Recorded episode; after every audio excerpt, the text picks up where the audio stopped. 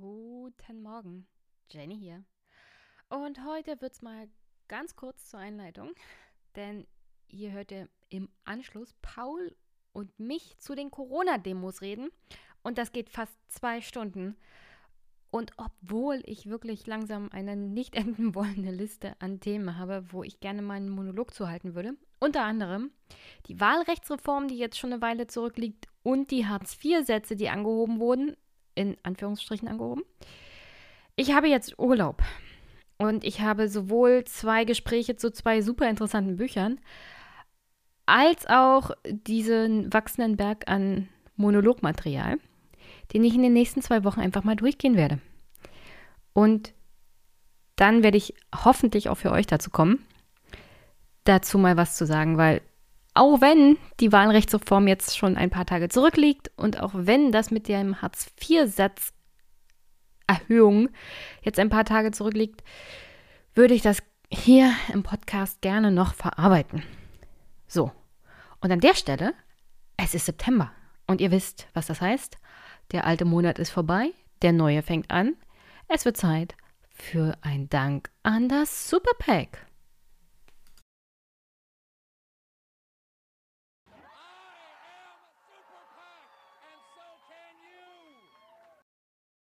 Jo, ich habe festgestellt, das Superpack ist diesen Monat besonders lang. Also wird es auch ein bisschen länger heute. Erstmal herzlichen Dank an Adam, Marcel, Kolja, 6,66 Euro. Kolja ist, glaube ich, seit dem Anfang dieses Podcasts mit dabei mit dieser teuflischen Zahl. Herzlichen Dank dafür. Habe ich nicht vergessen. Und ja, diese Zahl wird mich wohl verfolgen für den Rest der Podcast-Tätigkeit. Aber danke für die Unterstützung. Danke an Andreas, Samuel, Stefan, 5 Euro, Dankeschön. Marcel, Tobias, Andreas, noch ein Andreas, Johann.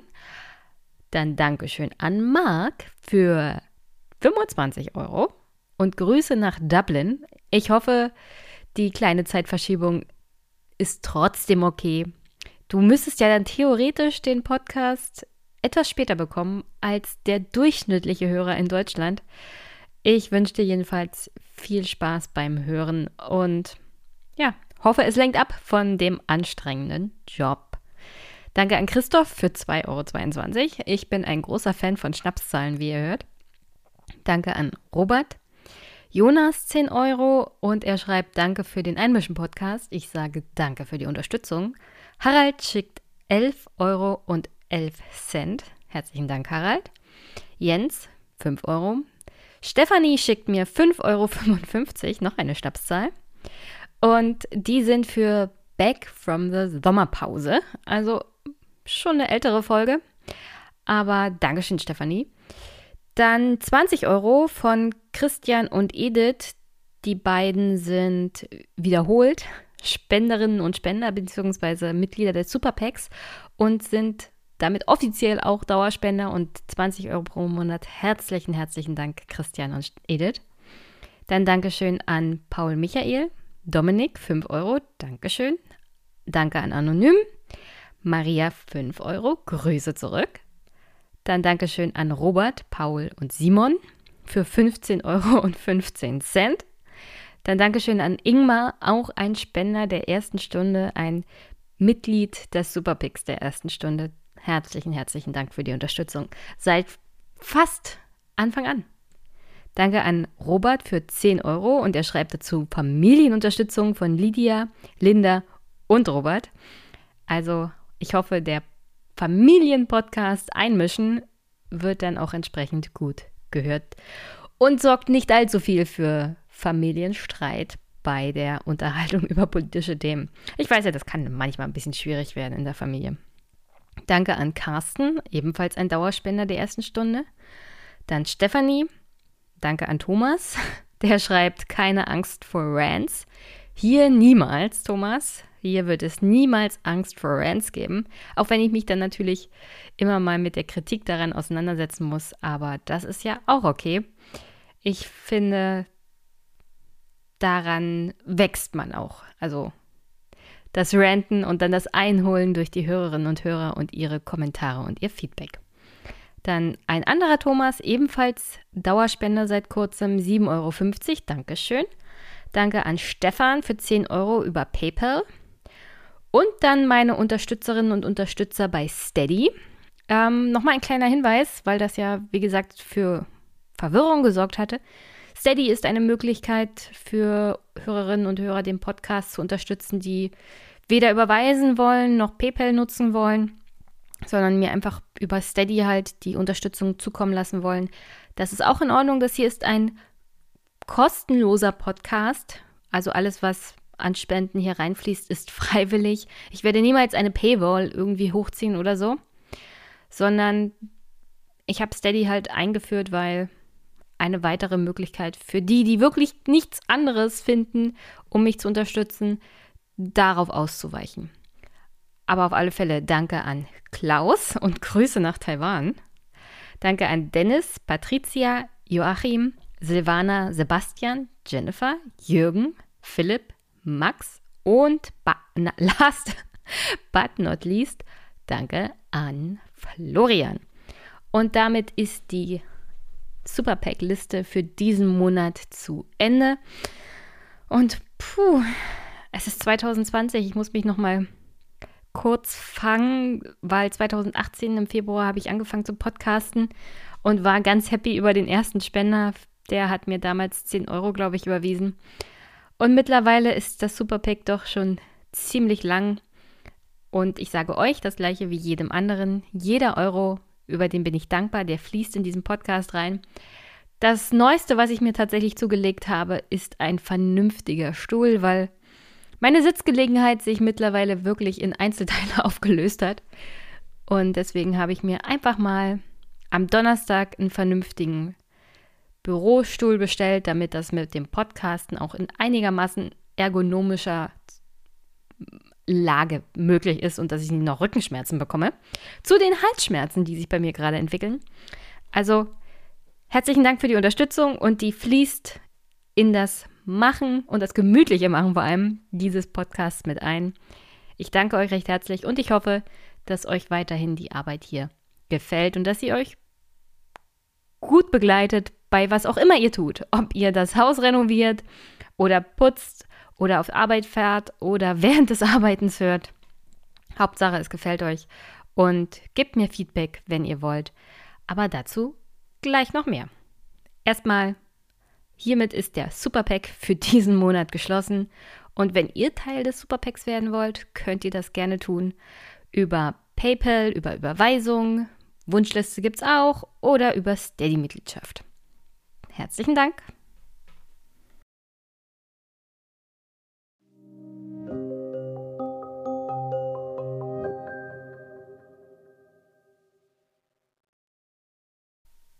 Der Stelle dann jetzt die Kommentare. Heute nur ein Kommentar, der ist von Andy zur letzten Folge mit Nadine Schön.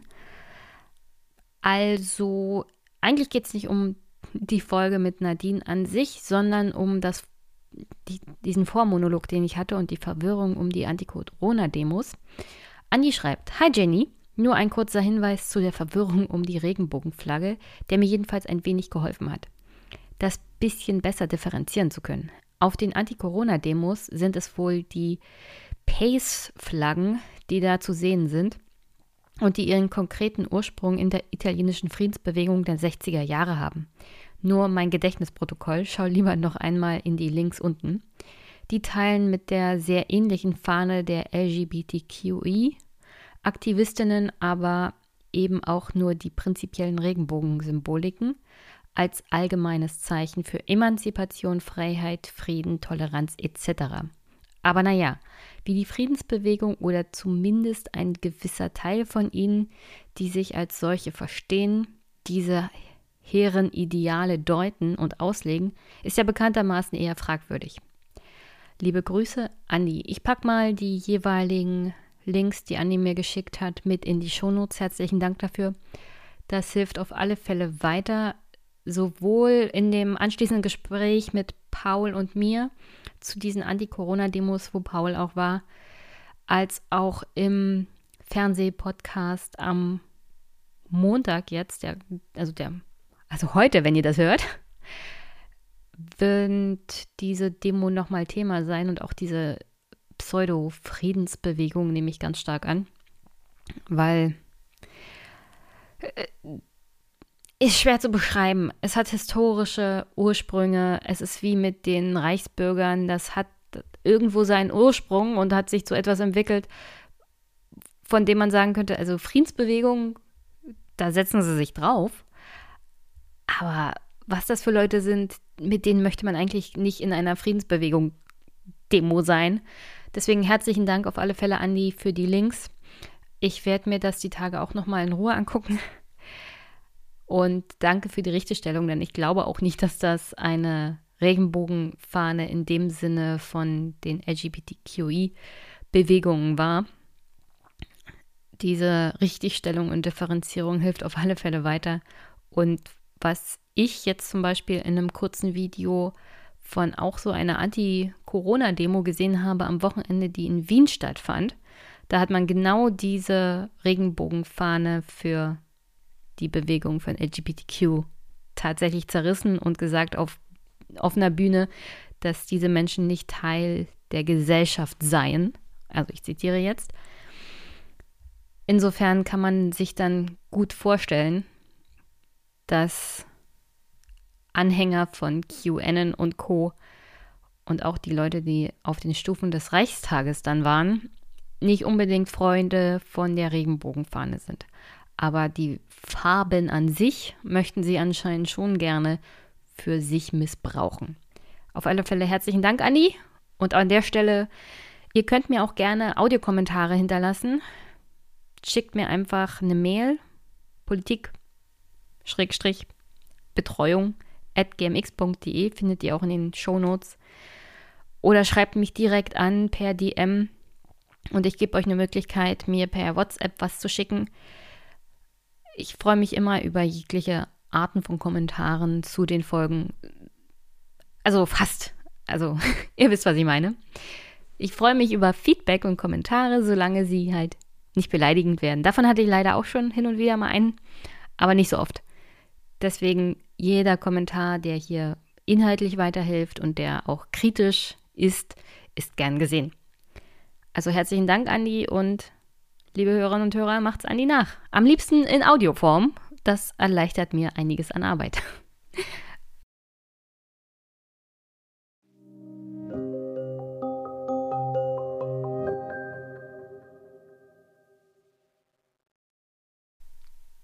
Bevor es an dieser Stelle dann mit Paul und mir zu den Anti-Corona-Demos geht, Grüße an Lenny. Schreib mir mal eine DM, Lenny, und dann schicke ich dir das Buch von Nadine Schön zu Neustart, weil ich hatte ja gesagt, wer möchte, kann mich anschreiben und dann bekommt einer von euch das Buch, das ich überhabe, sozusagen. Und ja, die Wahl fiel auf dich, Lenny. Du hast gewonnen. Und dann kannst du dir das Buch ja mal angucken und mir sagen, was du davon hältst. Auf alle Fälle schick mir eine DM, damit ich das Buch zu dir schicken kann. Das würde ich dann ganz in Ruhe nächste Woche machen. Herzlichen Glückwunsch.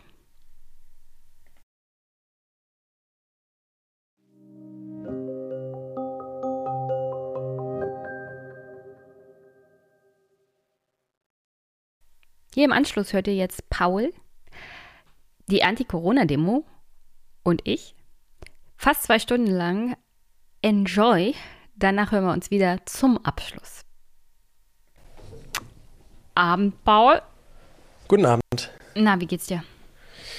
Äh, ehrlicherweise, ich bin immer ein bisschen fertig. Also ich war ja jetzt am Wochenende bei diesen Demos und die wirken noch eine Weile nach. Ich habe jetzt auch die letzten Tage ähm, nochmal gemerkt, dass das arbeitet und habe ähm, nochmal Texte geschrieben und habe ja auch jetzt beim Volksverpetzer was untergebracht und das ist mhm. alles irgendwie so dadurch so ein bisschen losgetreten worden, dass ich so nach dem Samstag so mit dem Gefühl nach Hause kam, äh, ich muss jetzt was machen. Also und damit meine ich jetzt eigentlich nicht nur mich, sondern eigentlich alle. Und dann waren mein Be meine Beiträge halt dazu, erstmal einfach ein paar Facts ähm, aufzuschreiben und ich glaube auch, dass es weiter notwendig ist, dass wir über diese Demos reden und deswegen hast du mich auch angefragt. Ja, du wolltest ja ranten. Ja, na, der Rant ist, der Rant-Faktor ist jetzt schon so ein bisschen verflogen wieder. Ähm, ja, schade. Aber es war nicht aber, früher Zeit. Ja, ne, es ist, nee, es ist, ich, ich will eigentlich, ich, ist, ich habe auch keinen Bock mehr eigentlich auf Ranten. Also diese Demos, klar, bieten natürlich hohes Potenzial dafür, aber das geht tiefer, als dass man das jetzt mit so einem, äh, mit so einem Wutausbruch dann tarn, getan werden kann. Und ich glaube auch, dass das nicht wirklich weiterhilft, um diese Bewegung zu verstehen. Und ich glaube, das müssen wir echt dringend tun. Guti.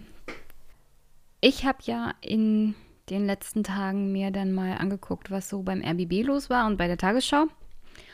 Aber um ehrlich zu sein, habe ich die meisten Clips tatsächlich aus meinem Haus- und Hofsender vom RBB, Brandenburg aktuell.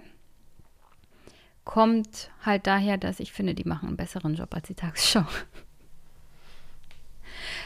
Und da hören wir mal rein, wie das denn am Mittwoch losging, weil es war ein bisschen hin und her mit der Demo, darf sie stattfinden, darf sie nicht. Und da hören wir uns das jetzt mal zusammen an. Hoch die Hände, Wochenende. Hände voll zu tun hat die große Stadt in unserer Mitte. Berlin steht wohl ein turbulentes Demo-Wochenende bevor. Am Mittwoch wurde die für morgen geplante Großdemo gegen die Corona-Politik der Bundesregierung verboten.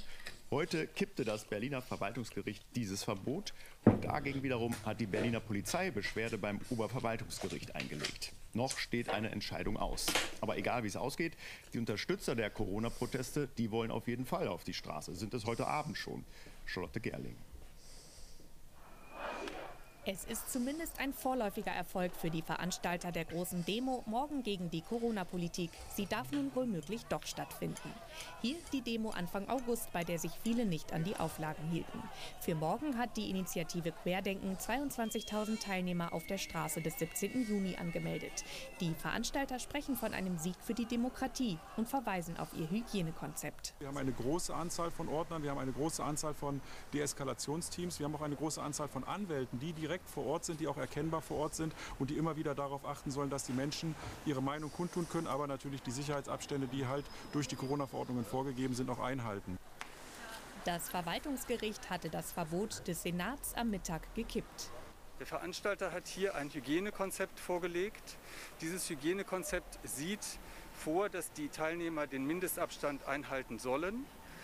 Die Kammer hatte keine Anhaltspunkte dafür, dass der Veranstalter nicht ernsthaft daran interessiert ist, dass diese Vorgabe eingehalten wird. Und deswegen lagen die Voraussetzungen für ein Verbot nicht vor. Der Beschluss ist aber noch nicht rechtskräftig. Die Polizei Berlin hat nun Beschwerde beim Oberverwaltungsgericht eingelegt. In jedem Fall bereitet sich die Polizei morgen auf sehr viel Protest vor.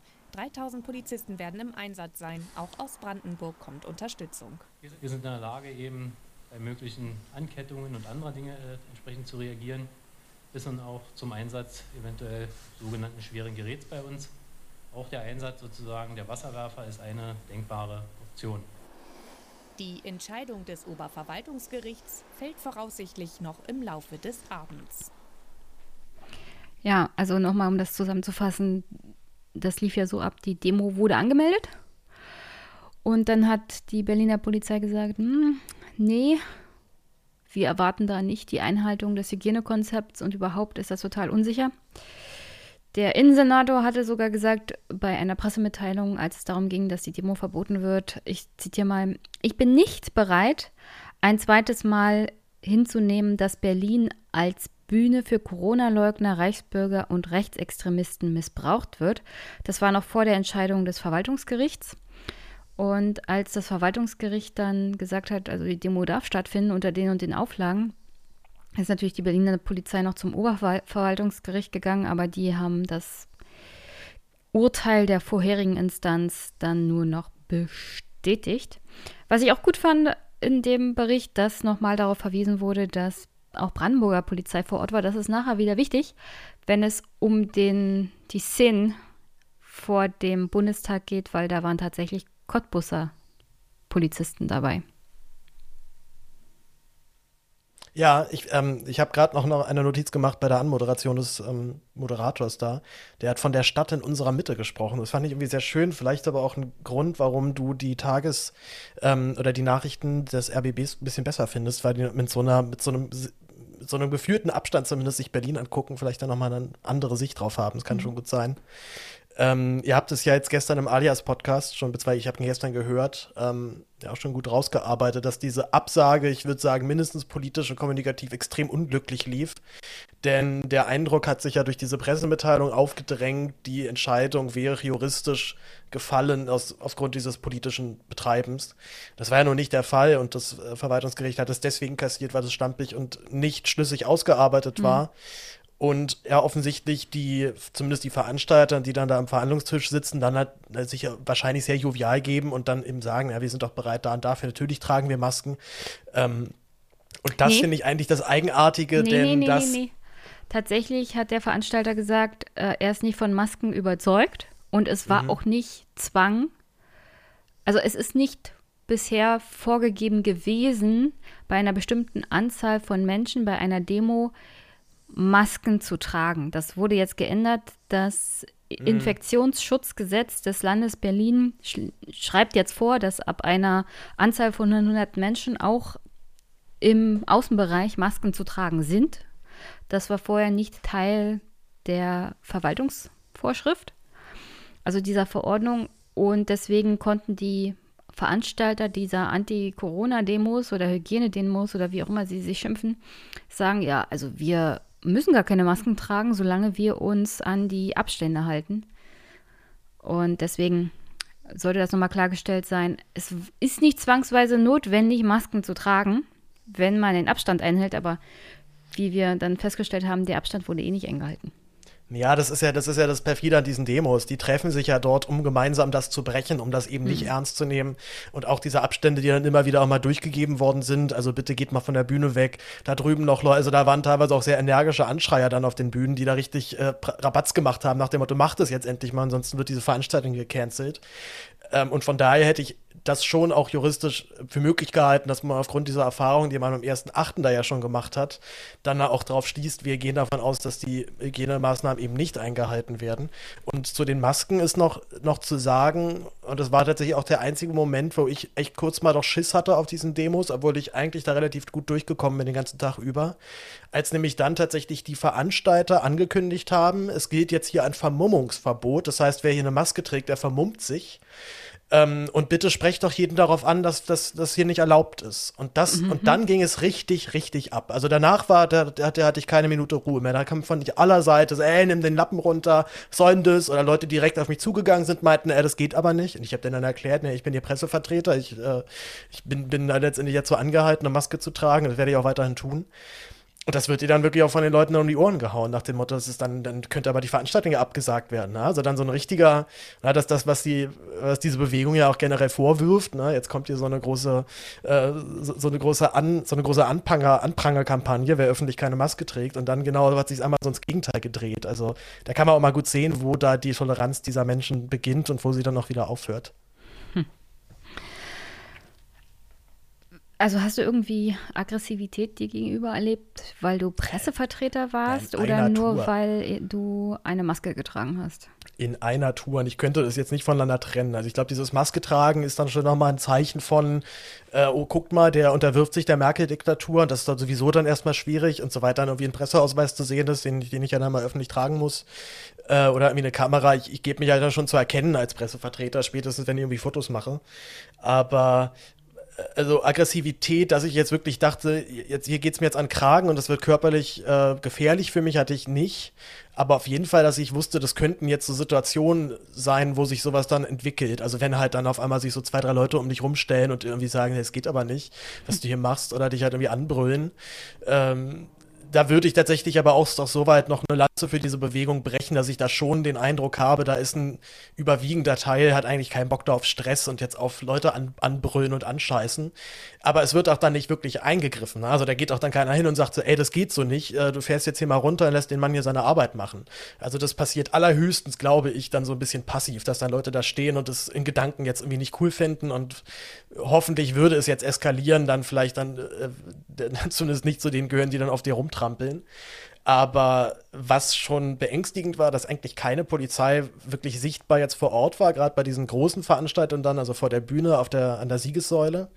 Da sind die dann so ein kleinen Vierergrüppchen mal so rumgelaufen und haben gesagt, so, ey, gehen Sie mal ein bisschen, hätten Sie mal ein bisschen mehr Abstand. Aber jetzt nicht in so einer Zahl, dass ich da jetzt irgendwie von ausgehen könnte, ich wäre hier sicher. Und ich habe dann auch immer wieder, das ist sowieso eine Erfahrung, die ich jetzt auf diesen Demos mache, äh, Polizei ist für dich als Presse einfach dann dein, dein, dein Retter im, im entscheidenden Fall. Also ich halte mich dann auch gerne in der Nähe von Polizisten auf, weil ich einfach weiß, wenn jetzt hier was passieren sollte, dann sind die direkt am Start und können vielleicht auch eine direkte Anzeige aufnehmen.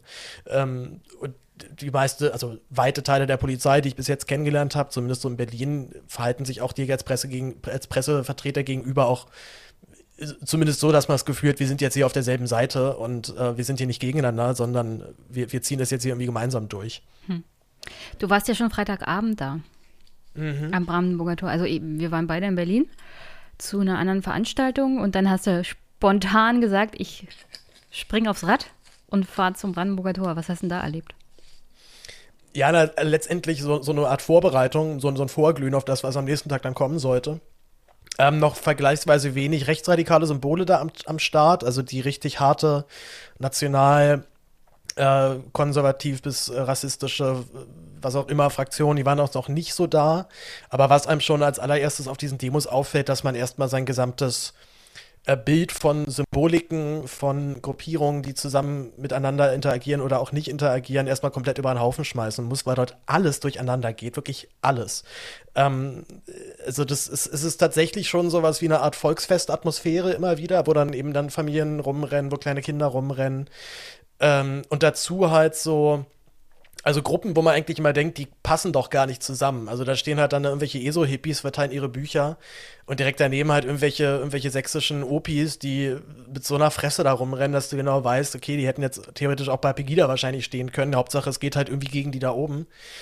Und ähm, dadurch, dass sie aber so divers sind, gibt es dann auch immer wieder so immer so Kulturbrüche. Also das, was ich dann irgendwann läuft, irgendwie so ein, ein, Track auf irgendeiner Bühne, den, den ich kenne, der von einem DJ ist, den ich sehr mag. Und dann denke, das kann doch nicht sein. Also das ist doch kein Typ, der sich jetzt, also dieser DJ wäre doch keiner, der sich das jetzt cool fände, wenn sein Track auf so einer Demo gespielt wird. Ähm, also man, man, trifft ja dann auch teilweise Leute, die sind dann in meinem Alter oder in unserem Alter, also sind jung, sind jetzt eigentlich keine üblichen Verdächtigen, die sich auf solche Demos dann stellen würden, denkt man. Äh, was mich halt eben auch dazu gebracht hat, äh, nochmal über diese Bewegung und vor allem über diese, ähm, diese Auseinandersetzung, die dort stattfindet, nochmal nachzudenken. Denn das ist schon gebe ich auch den Querdenkern recht, zu einfach, wenn man das jetzt nur auf die mhm. Nazis dort runterbricht. So, das, ist, das ist ein richtig schlimmes Problem und das würde ich jedem Einzelnen im Gespräch immer sofort vorwerfen. Äh, warum ignorierst du dort diese schwarz-weiß-roten Fahnen? Warum siehst du die nicht? Warum, ähm, also was, was ist da bei dir anders, dass du davon nicht so abgeturnt bist, dass du zumindest mal hingehst und mal sagst, warum, warum hast du diese Flagge jetzt dabei?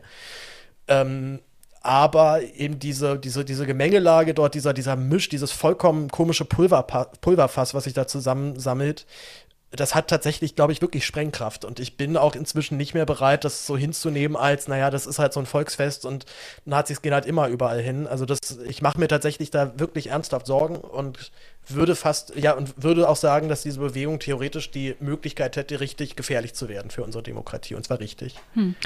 Dazu gleich noch, der ABB war ja dann am 29.08. auch vor Ort. Und ich spiele das mal ein, weil sie haben das eigentlich ganz gut zusammengefasst, dass es eine seltsam bunte Mischung ist. Und ich weiß, es ist eine seltsame Wortwahl, aber du hast es ja gut beschrieben. Es ist irgendwie, also vom also vom ist, Reichsbürger ist bis, zum, bis zum Hippie ist ja da alles vertreten und deswegen ist es so komisch. Aber da, dazu ja. arbeiten wir uns vor. Es ist, also es ist wirklich, wirklich anstrengend. Entschuldige. Es ist, es ist richtig anstrengend. Ne? Du stehst dort und dein Gehirn arbeitet, weil das, das, das nicht einordnen kann, was es hm. da sieht. Also es ist wirklich konfus as fuck. Ja, so geht's dir, so geht's mir. Hören wir mal rein, was der RBB dazu sagt. Dürfen also doch hier werden zumindest zu Beginn noch ansatzweise Abstandsregeln eingehalten. Von Masken allerdings keine Spur. Dafür solche Fahnen, mutmaßlich Reichsbürger definitiv mit einer rechtsradikalen Gesinnung, aber eine Minderheit. Solche Bilder veranlassen die Polizei dann gegen eins den Demonstrationszug aufzulösen. Vereinzelt werden Demonstranten aufgegriffen. Der angemeldete Aufzug äh, beinhaltete ja vom Verwaltungsgericht festgelegt die Einhaltung von anderthalb Metern der Teilnehmenden zueinander. In der Verantwortung war ganz klar schriftlich niedergelegt, äh, der Verantwortliche für diesen Aufzug und diese Abstände wurden nicht eingehalten. Manche haben dafür eine einfache Erklärung. Bei so vielen Mengen Menschen kann man natürlich nicht den Abstand immer einhalten und ähm, hier sind natürlich auch viele, die sich kennen, Paare, Familien. Ich bin mit meiner Tochter hier. Das kann man überhaupt nicht differenzieren, wer hier Abstand halten muss. Während der Demo kommt es vereinzelt zu Rangeleien und Angriffen auf Einsatzkräfte der Polizei. Am Nachmittag gibt es an der Siegessäule noch eine Kundgebung. Nach Polizeiangaben sollen daran rund 18.000 Menschen teilnehmen. Hier werden Masken getragen. Auf der Gegenaktion versammeln sich heute Hunderte, um ein Symbol gegen die Querdenker-Demo zu setzen. Ich bin heute hier, weil ich finde, es gibt viel berechtigte Kritik. Ähm, es ist wichtig in der Demokratie, dass man immer alles kritisch hinterfragt, aber es ist nicht lustig, mit Nazis und Rechtsextremen auf die gleiche Demo zu gehen. Ich saß gestern im Zug auf dem Weg hierher und habe da verschiedene Gespräche von Querdenkern überhört. Und äh, da habe ich beschlossen, ähm, das äh, kann, ich, kann ich irgendwie nicht so stehen lassen. Ich finde es unglaublich, dass heutzutage die Rechten, äh, die Nazis so aufmarschieren können, wie es jetzt passiert in Berlin. Das macht mir Angst. Erst findet die angemeldete Veranstaltung auf dem Bebelplatz statt. Spontan bildet sich von dort aus eine unangemeldete Demonstration in Richtung Friedrichstraße, begleitet von viel Polizei. Das lockt auch Passanten an. Ich mache einfach bloß einen Rundgang hier durch Berlin. Ich wohne hier und wollte mir mal die ganzen Idioten da hinten angucken und dachte mir, jetzt kann man auch mal bei der Demo mitlaufen. Auch die spontane Demo wird von der Polizei beendet. Sie bittet die Demonstrierenden, sich ohne Plakate in Kleingruppen zu verteilen. Ja, also Gegendemonstrationen gab es dann spontan auch. Also ich glaube, der Aufruf, der, den du vorhin gemacht hast, dass die Zivilgesellschaft sich auch da mehr gewahr sein muss, was da passiert, ist, glaube ich, schon da. Ja, das ist ganz schwierig, ne, weil die das linke liberale Publikum sitzt natürlich jetzt zu Hause und weiß ganz genau, nee, man geht jetzt nicht, man geht jetzt eigentlich nicht in so Menschenmassen rein. Das mhm. ist ja auch vollkommen richtig so. Aber das wird halt von den Nazis gerade knallhart ausgenutzt, dass die genau wissen, die Straße ist gerade frei, die gehört jetzt uns, wir können da erstmal machen, was wir wollen und die Polizei lässt uns sowieso dann erstmal machen. Und das ist ja auch dann wieder so eine super ernüchternde Erfahrung, dass ich bei diesen rechten Demos dann immer so denke, okay, also so wie die Polizei sich hier verhält, so würde ich mir immer wünschen, wie sie sich bei linken Demos dann verhalten würden. Äh, und bei den linken Demos wird dann jeder Anlass genommen, erstmal die Versammlung aufzulösen, Leute durch die Gegend zu schubsen. Ne? Also ich, ich wehre mich da auch gegen dieses klassische blöde, blöde Polizisten-Narrativ, aber das ist natürlich auf jeder Demo immer wieder zu sehen, dass bei rechten Demos ähm, ich glaube einfach die Sorge und die Angst vor den Polizisten einfach viel kleiner ist als bei diesen linken Demos. Was wahrscheinlich auch daran liegt, dass sich diese linke Gewalt, so sie es denn überhaupt gibt oder äh, so wie sie es ja gibt, dann sich ganz, ganz großen Teil zumindest gegen die Staatsgewalt richtet. Man da, glaube ich, nochmal ganz anders sensibilisiert ist dann auf solche Problematiken. Und diese rechte Gewalt, das ist ja dann auch bei diesen, bei diesen Bildern dann zu sehen gewesen, ähm, die, die, gehen ja dann tatsächlich dann davon aus, die Polizei stellt sich jetzt eh auf unsere Seite. Na, die rennen ja dort die Reichstagstreppen hoch mit dem, äh, mit dem Gedanken, äh, soweit wir da oben stehen, erkennen die Polizei, erkennt die Polizei, was für ein äh, korruptes Scheißregime mhm. sie unterstützt und dann auf einmal sind sie, sind, dann sind sie für uns und kloppen mit uns zusammen hier die Politiker tot. Und ich glaube denen das wirklich. Ich glaube wirklich, dass die das dann in dem Moment denken und sich dementsprechend so für so unbesiegbar halten, dass die sich, dass es für die dann auch schon irgendwie das, das Größte ist, dann einmal auf diesen Reichstagstreppen zu stehen. Und genau eben diese, also ich, ich würde es jetzt gar nicht äh, unaggressiv nennen, ne? Also die sind dann schon auch aggressiv gegenüber den Polizisten und schreien die an, aber halt nicht mit dieser Ansage, äh, ich zerklopp dich jetzt hier gleich, sondern du musst dich jetzt hier mal endlich ändern, du musst jetzt endlich mal erkennen. Und ich glaube auch, dass sich das auf die Polizei auch irgendwann aus, auch irgendwann abfärbt. Wenn du da stundenlang stehst und von denen immer nur versuchst, so, so eingelullt wirst, äh, dass du da wirklich erstmal denkst, naja, die sind schon irgendwie alle echt total komisch drauf, aber mir droht hier keine Gefahr. Und das ist äh, eine große Unterschätzung, denn diese Rechte arbeitet ja sehr stark mit Symbolik und diese Stürmung, auch wenn es keine Stürmung war, da gab es ja auch ganz viel Kritik, dass man dann das, den Duktus direkt übernommen hat, aber so wird es zumindest dann bei ihnen intern dann natürlich dann verkauft und dass die halt über so eine, durch so eine Polizeiabsperrung einfach gerannt sind und sie da niemand aufgehalten hat, das ist schon eine Form von, das ist schon definitiv eine Form auch von Angriff, würde ich sagen. Naja, sie haben halt eine schlechte Polizeitaktik ausgenutzt und da müsste man sich auch mal als Innenminister fragen, reichen 3000 Polizisten für eine Demo, die 38.000 Teilnehmer hatte. Also es, es war ja nicht eine Demo, es waren ja verschiedene an verschiedenen Orten. Und ich denke mal, wir kommen nachher noch zu den Demo-Folgen. Aber die Antwort von Herrn Geisel auf diese Demo darf jetzt stattfinden, sind 3000 Polizisten für eine sehr große Veranstaltung mit verschiedenen kleineren Demos auch von Rechten und irgendwelchen veganen Köchen nebenbei. Also vor der russischen Botschaft war ja dann auch noch was los mit Flaschenwurf und sowas alles. Ab, ja. Also müsste man schon mal fragen, wo war denn hier, also was war denn das hier für eine Taktik und waren genug Polizisten im Einsatz? Und ich würde sagen, nee, waren auf keinen Fall genug Polizisten im Einsatz. Nee, es waren definitiv zu wenig. Ich glaube aber vor allem, dass die schlecht verteilt waren, dass man hätte die erstmal diesen Bereich um den Bundestag ganz energisch schützen müssen und hat dann nicht nur eine Polizeikette und auch nicht nur eine zweite, sondern wirklich so, dass klar ist, egal was passiert, das, das Ding hier kriegen wir unter Kontrolle. Und zur Not dann halt wirklich dann auch mal mit Gewalt. Also wenn wir jetzt dann irgendwie mit ein paar hundert Mann hier in so eine Menschenmenge rein müssen, okay, dann machen wir das jetzt halt. Wir haben hier die, äh, wir, wir, wir haben hier die Männer dafür. Und es ist dann wieder so auffällig, dass auf, den, auf der linken Gegendemo halt dann mehr Polizei war als vom Bundestag. So, ich frage, was soll denn dieser Scheiß? Warum geht man jetzt wirklich ernsthaft davon aus, dass von dieser Gegendemo, wo natürlich dann auch, äh, auch dann Teile der militanten Antifa dabei sind, die auch dann gerne mal durchdrehen und das also auch dann gerne provozieren, ja, das weiß ich auch.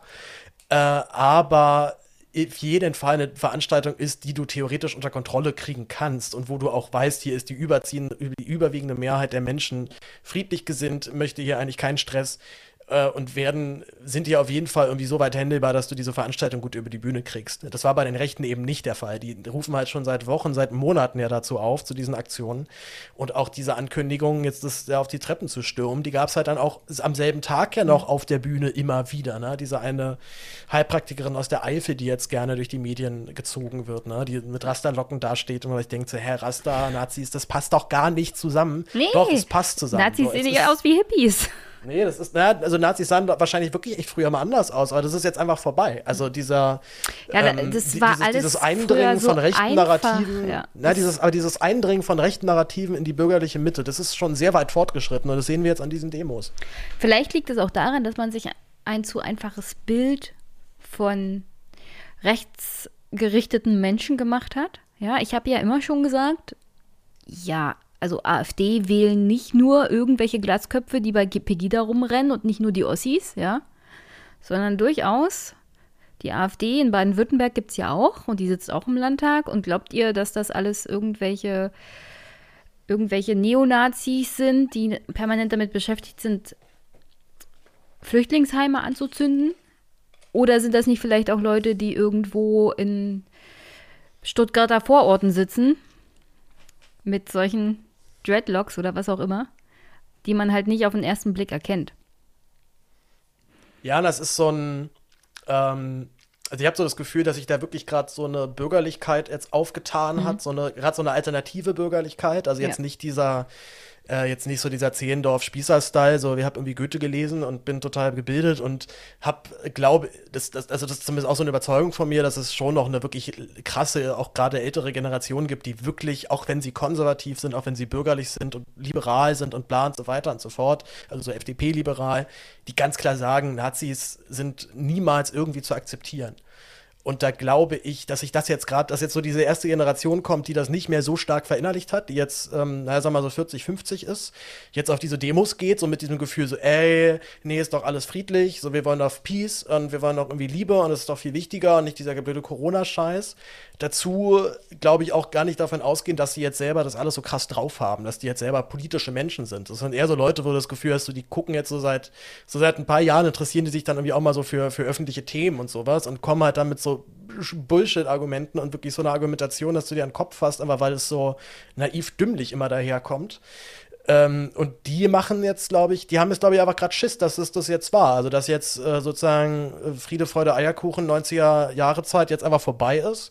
Die Sorge finde ich auch erstmal gar nicht unberechtigt, weil die habe ich auch, dass, dass da jetzt gerade mit Corona Möglichkeiten nochmal auf den Tisch kommen, ähm, bestimmte Dinge durchzusetzen, die man sonst vielleicht nicht durchgesetzt bekommen hätte. Äh, bloß halt leider halt für mich halt eben nur auf der falschen Seite.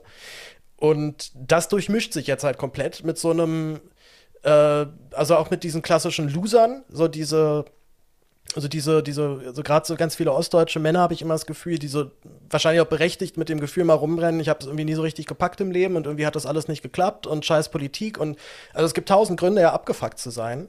Und das bricht sich jetzt da gerade so ein bisschen Bahn. Ja? Und dann kommen halt irgendwelche Nazis an und die werden einfach glücklich, glaube ich, wirklich gekonnt auch übersehen. Ja? Also man denkt sich dann das zurecht mit dieser schwarz-weiß-roten Flagge und glaubt halt irgendwie, naja, das ist, kann ja aber auch einfach nur ein, ein, historisch liebender Mensch sein, der die jetzt hier gerade trägt und das ist ja nichts Schlimmes. Ähm, und doch. Vielleicht ist ist es einfach nur ein Royalist, der den Kaiser zurückhaben will. Ja, ist, ist, ist es ja auch. Aber genau das muss man sich dann mal auf der Zunge zergehen lassen. Mhm. Was bedeutet denn das konkret? Was will der denn dann eigentlich für eine Gesellschaft? Denn die Gesellschaft von 1918, die ist eine ganz andere. Und ich fände es schon sehr eigenartig, wenn jetzt jemand sagt, er will die Gesellschaft aus den 20 Jahren zurück. Weil die war auch schon ganz, ganz anders. Und ich glaube, wir würden uns da alle keine Sekunde wohlfühlen. Vielleicht hat so in den coolen, hippen Vierteln in Berlin-Mitte damals. Ne? Aber die 20er Jahre waren halt auch nur so golden, weil dann auch die 30er Jahre mal so gar nicht golden waren. Ne? Das dürfen wir auch nicht vergessen. Ja, die Vergleichs- Ebene war dann nicht so geil. Und die Zehnerjahre waren halt auch sowas von überhaupt nicht golden. Also da war halt aber mal so, so ein kurzes äh, auf, so ein kurzes Aufkommen von, ey, so könnte es irgendwie auch was werden. Naja, die Zeit vor dem Ersten Weltkrieg war tatsächlich die erste Zeit, in der Europa sehr offen war. Also sind, Menschen sind viel mehr gereist. Es gab viel mehr Austausch. Gleichzeitig war es ein unterschwelliger Nationalismus, der vorhanden war in allen europäischen Ländern. Also der Kolonialismus, den dürfen wir auch nicht vergessen, lief ja alles ja. nebenbei, parallel. Es ist schon, also wenn man sich so mit der Zeit kurz vor dem Ersten Weltkrieg beschäftigt, ist es erstaunlich, wie es überhaupt dazu kommen konnte, weil tatsächlich die verschiedenen Staaten einen regeren Austausch hatten als jemals zuvor in der europäischen Geschichte, was jetzt die Bevölkerung auch anging. Aber immer noch Imperien. Ja, das österreich-ungarische äh, Kaiserreich da ist ja, ist ja kein Wunder, dass es ausgerechnet, dass der Erste Weltkrieg ausgerechnet deswegen losging, weil ein österreichischer Thronfolger ermordet wurde, weil die auch keinen besonders guten Umgang mit den Völkern hatten auf dem Balkan, den sie, die sie praktisch unterdrückt und assimiliert hatten. Also alles nicht so schick. Und ich weiß, ich habe mich jetzt nicht richtig gut ausgedrückt, aber ich war jetzt auch auf das Thema nicht so gut vorbereitet. Also, aber ja, aber ich glaube, man kann schon sagen, dass man eigentlich schon davon ausgehen konnte, so eine richtig dicke Katastrophe, die müssen wir jetzt eigentlich nicht, um, die ja. müssen wir uns jetzt nicht zwangsläufig reinreiten. Man hat es halt dann doch getan und das schon auch aus sehr viel äh, auch, ich glaube auch aus sehr viel Kriegslust der Mächtigen damals. Denn es gab ganz neue Technologien, es war völlig klar, wenn wir jetzt Krieg machen, boah, da haben wir noch mal ganz andere Möglichkeiten. Guck dir mal an, wie fett diese neue Knarre hier schießt mhm, und guck stimmt. mal an, wie fett, wie, wie, wie Peng das macht, wenn wir diese Bombe da hinfallen lassen. Also da gab es schon von, von allen Seiten ganz große Bestrebungen und äh, vor allem halt einen unglaublich starken Nationalismus. Das Deutsche Reich hatte sich ja noch, es hatte sich ja auch frisch gegründet. Ne? Auch das wissen ja viele gar nicht, dass diese deutsche Identität eigentlich noch ein relativ geschichtlich junges Ereignis ist. Und da hat es auch erstmal blutig blutige Kriege gebraucht. In, ähm, das, äh, es gab schon 1848 die Revolution mit, ähm, mit der Erklärung des, des, ähm, des, des, des, revolutionären Deutschen Reiches. Ne? Das wusste ich zum Beispiel auch noch nicht.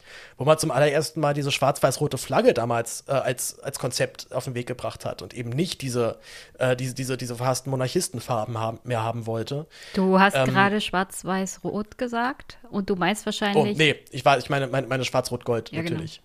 Ja, genau, Schwarz-Weiß-Rot waren eben die, die oder sind dann in der, genau, sind dann halt die Fahnen der Monarchisten geworden zu der damaligen Zeit. Das Weiß und das Rot bezog sich auf den Norddeutschen mhm. Bund, auf die Hansestädte dort und das Weiß und das Schwarz dann noch mal als Kombination mit dem Preußischen. Und von daher glaube ich, gerade in so in Süd süddeutschen Teilen, also die eben die nicht ähm, in diesem äh, preußischen Bund standen, weiterhin immer große Vorbehalt gegen diese Flagge und eigentlich kein großes Interesse daran. Um, umso ironischer, dass jetzt so eine äh, Bewegung, die schon sehr stark schwäbischen Einklang hat, sich jetzt auf einmal wieder unter Schwarz-Weiß-Rot versammeln will. Ja, die Ironie von Geschichte hört nie auf. Ja, na, weil, weil die Leute halt so blöd sind. Also, ich meine, das, das ist ja. Ja, ich würde halt ja noch nicht mal, ich würde ja noch nicht mal sagen, dass sie irgendwie blöd sind als Beleidigung. Weißt du, ich möchte diese Begriffe auch nicht nutzen.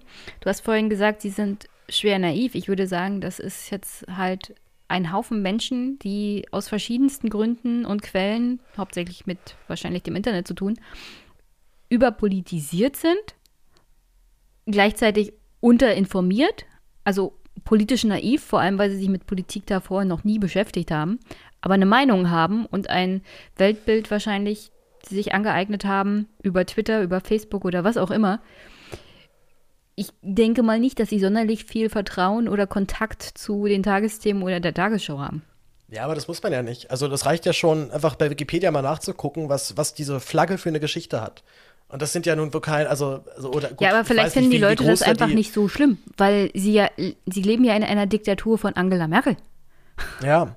Und Ja, da, ist- da ja, ist es doch ist nicht schlimm, wenn du die. Kaiserfahne hast. Ja. Also, ich verstehe dein, dein Argument. Das ist auch für mich Ja, schwer ist- nachvollziehbar, um ich, ehrlich ich, zu ich sein. Tue mich, ich tue mich da auch schwer mit diesem Beleidigen. Also ich will jetzt auch nicht blöd sagen, damit sagen, dort ist alle blöd, aber dir schlägt schon in so vielen Punkten so viel, also so viel Stuss dann entgegen und wo du auch, also wo ich dann auch gar nicht mal sage, das ist jetzt hier ein inhaltliches Problem, sondern auch ein argumentatives Problem, weil du eben nicht fair argumentierst hier gerade, du auch nicht auf irgendeinen Punkt von mir eingehst. Also so alle Gesprächsgrundlagen, die man halt so an den Tag legt, einfach nicht, nicht eingehalten werden.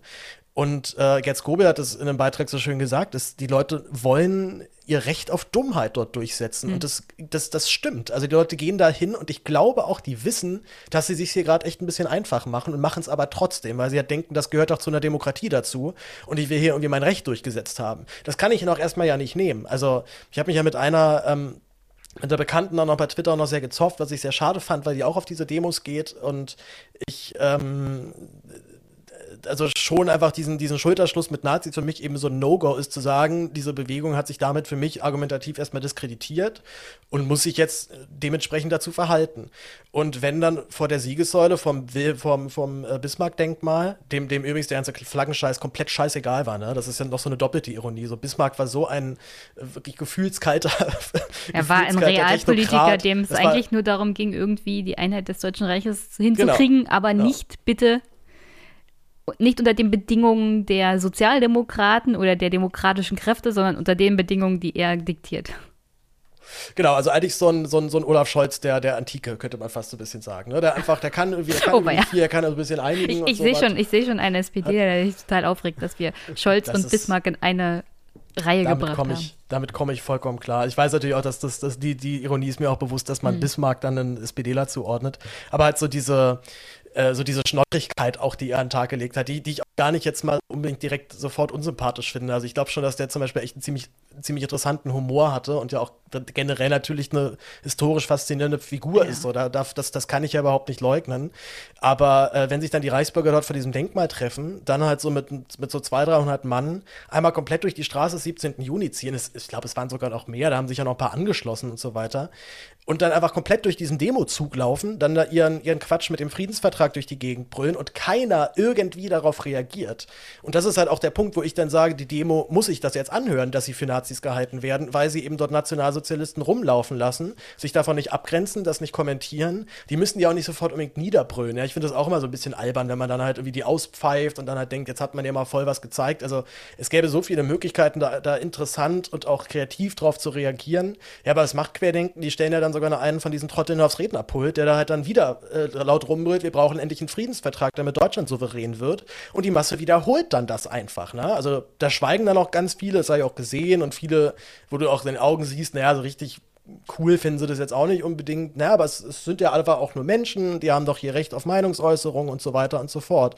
Und das ist auch so ein Punkt, wo ich denke, die haben aber auch Demokratie nicht verstanden. Also Demokratie heißt nicht, wir lassen alles zu, sondern wir sagen, wir lassen das zu, was sich tolerant und, und liberal anderen gegenüber zeigt. Und, wie da, und wer das nicht tut, der muss auch aus dem demokratischen Prozess ausgeschlossen werden. Deswegen Ja, haben wir das ist die. Demokratie, auf die sich Deutschland geeinigt hat. Genau. In Das ist- anderen Demokratien ist, sieht das halt anders aus. Also es- das ist, ein, würde sagen, gesellschaftlicher Prozess, Ja. den wir irgendwann durchgemacht haben, als klar war, ähm, spätestens ja dann mit der Machtergreifung oder der sogenannten Machter, Machtergreifung der Nationalsozialisten, wir müssen auch eine Demokratie so ausrichten, dass sie sich wehren kann gegen die Feinde. Ja.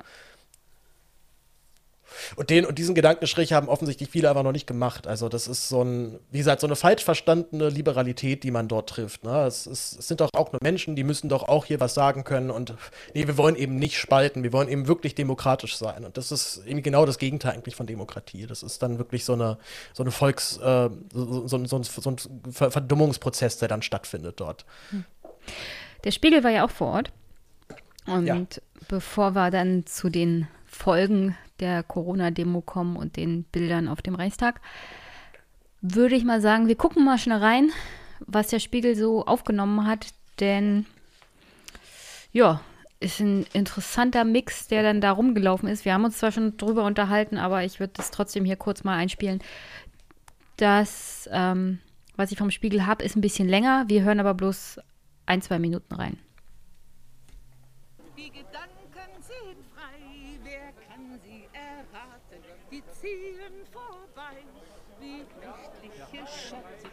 Corona für Sie? Liebe. Also sie gehen zum Corona-Test und äh, täuschen Orgasmus vor und dann wird dieses Rad ist fake. Der Arzt macht eine ähm, und beurteilt sie, ob sie lieben können, ob sie an Gott glauben und ähm, ob sie an sich selbst glauben, ob sie auf, an das Paradies auf Erden glauben. Wo ist das Gesetz geschrieben, dass man eine Maske tragen muss? Sie können ja jemanden anstecken. Was kann ich? Jemand anstecken. Mit was denn? Corona. Was ist das denn? Gibt es Corona? Mein Lieber, Sie, wir haben so viel Viren in uns. Und ein Corona mehr oder weniger macht uns nicht kaputt. Ich war auf 3400 Demonstrationen in meinem Leben. Für mich einer der wichtigsten Demonstrationen. Eine Schicksalsdemonstration für Deutschland. Und ich freue mich, dass so viele gekommen sind. Verlassen Sie den Bereich unverzüglich Bewegung. Bewegung, junger Mann. nicht anders möglich Bewegung. Mein Name ist Hartmut Ismar. Bewegung. Ich war lang genug Leutnant bei der Bundeswehr. Ich weiß, wie man Befehle gibt. Bitte Bereich raus. Bitte Bereich raus. Raus. Ja, jetzt. Bereich raus. Wir werden von Satanisten hier äh, beherrscht.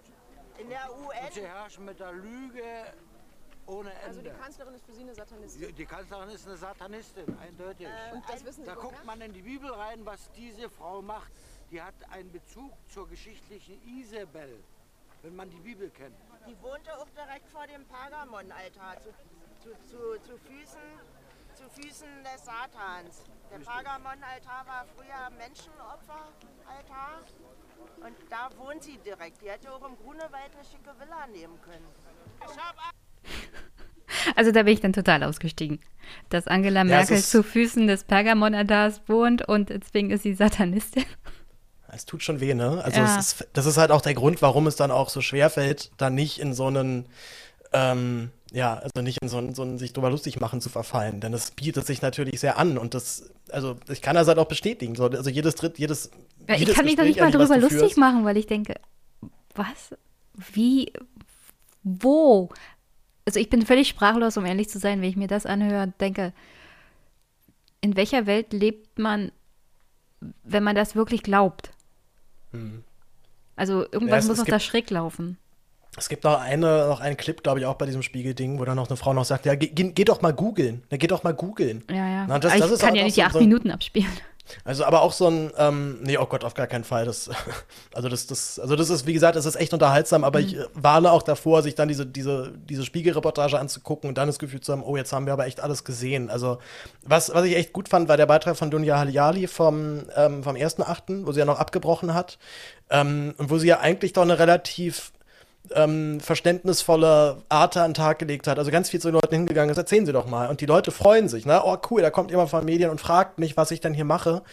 Und soweit es dann in diese Erklärung geht, merkst du irgendwie auch, merkst man auch, merkt man auch selber mal sehr schnell den Leuten, die, also man hat immer das Gefühl, die Leute ähm, legen sich das jetzt gerade auch zum ersten Mal selbst so ein bisschen zurecht. Wa Hm. Warum sind sie jetzt eigentlich hier? Ach ja, richtig, was waren da noch mal? Genau dies und das. Also, ähm, und genau deshalb sehe ich auch diesen Automatismus schon absolut für erklärbar, dass man dahin verfällt, sich einfach drüber lustig zu machen. Gerade weil so viel, also, also so viel erstmal aufgedröselt werden müsste, wenn du jetzt wirklich da ernsthaft versuchst, ein Gespräch anzufangen, dass das also auf so einer Demo sowieso gar nicht klappen kann, weil der Raum dafür gar nicht da ist und müsste sich dann, wenn dann schon ein paar Stunden mit dem hinsetzen und ein Bier trinken und so weiter. Also irgendwie eine Form von äh, Situation schaffen, dass auch der andere bereit ist, jetzt sich mal wirklich ein bisschen mit dir und deinem und deinen Argumenten auseinanderzusetzen. Und auf den Demos selber sind die ja dann umringt von Gleichgesinnten und dementsprechend halt voll drauf und brüllen dich nieder und kommen mit irgendwelchen fadenscheinigen Punkten nochmal um die Ecke. Also, diese, also dieser Anteil von wirklich kompletten Vollidioten ist schon echt hoch. Und das ist halt auch so ein bisschen das, der Punkt, der also der mir es halt vollkommen unmöglich machen würde, dort wirklich auf so eine Demo zu gehen, selbst wenn ich jetzt so politisiert bin und zu sagen, wir müssen hier diese die Regierung jetzt äh, wegmachen und so. Und ähm, das, das ist eigentlich so ein spannender Punkt, ne? Das, das ist ja wirklich Opposition. Also an sich würde ich jetzt nicht sagen, ist die, ähm, die Stoßrichtung, gegen die diese Bewegung geht, jetzt unbedingt schlecht. Also die wollen ja auch die GroKo weghaben, die wollen Merkel weghaben. Das sind jetzt also Punkte, die ich jetzt, also wo ich jetzt nicht sagen würde, nö, ich bin aber dafür. Also ich bin ja auch, bin, finde die GroKo ja auch furchtbar und ich bin auch kein Fan von Merkel. Aber ich würde mich halt nicht in so einer Form der ähm, in, also in, auf, so ein, auf so einer Protestebene einlassen wollen und auch können. Und spätestens, wenn halt dann ganz offensichtlich Rechtsradikale damit marschieren, ist eh klar, dass ich mir jetzt eine andere Demo suchen muss. Würdest du sagen, das hat halt viel damit zu tun, dass die Leute so eine Art Volksfest feiern, Volksfeststimmung, Happening, also die Demo als Happening? Vorher vielleicht eher so einsame Menschen, also so, sogar schon vor Corona, die jetzt Kontakt zu einer Masse bekommen und dass sie sich denken, ach, ich bin ja gar nicht alleine. Und jetzt kann ich das alles mal rauslassen und dann, wenn sie mit jemandem konfrontiert werden, der nicht aus ihrer Bubble kommt, lernen sie eine ganz andere Weltsicht kennen, die sie zum ersten erstmal ablehnen müssen, weil sie völlig erschreckt sind?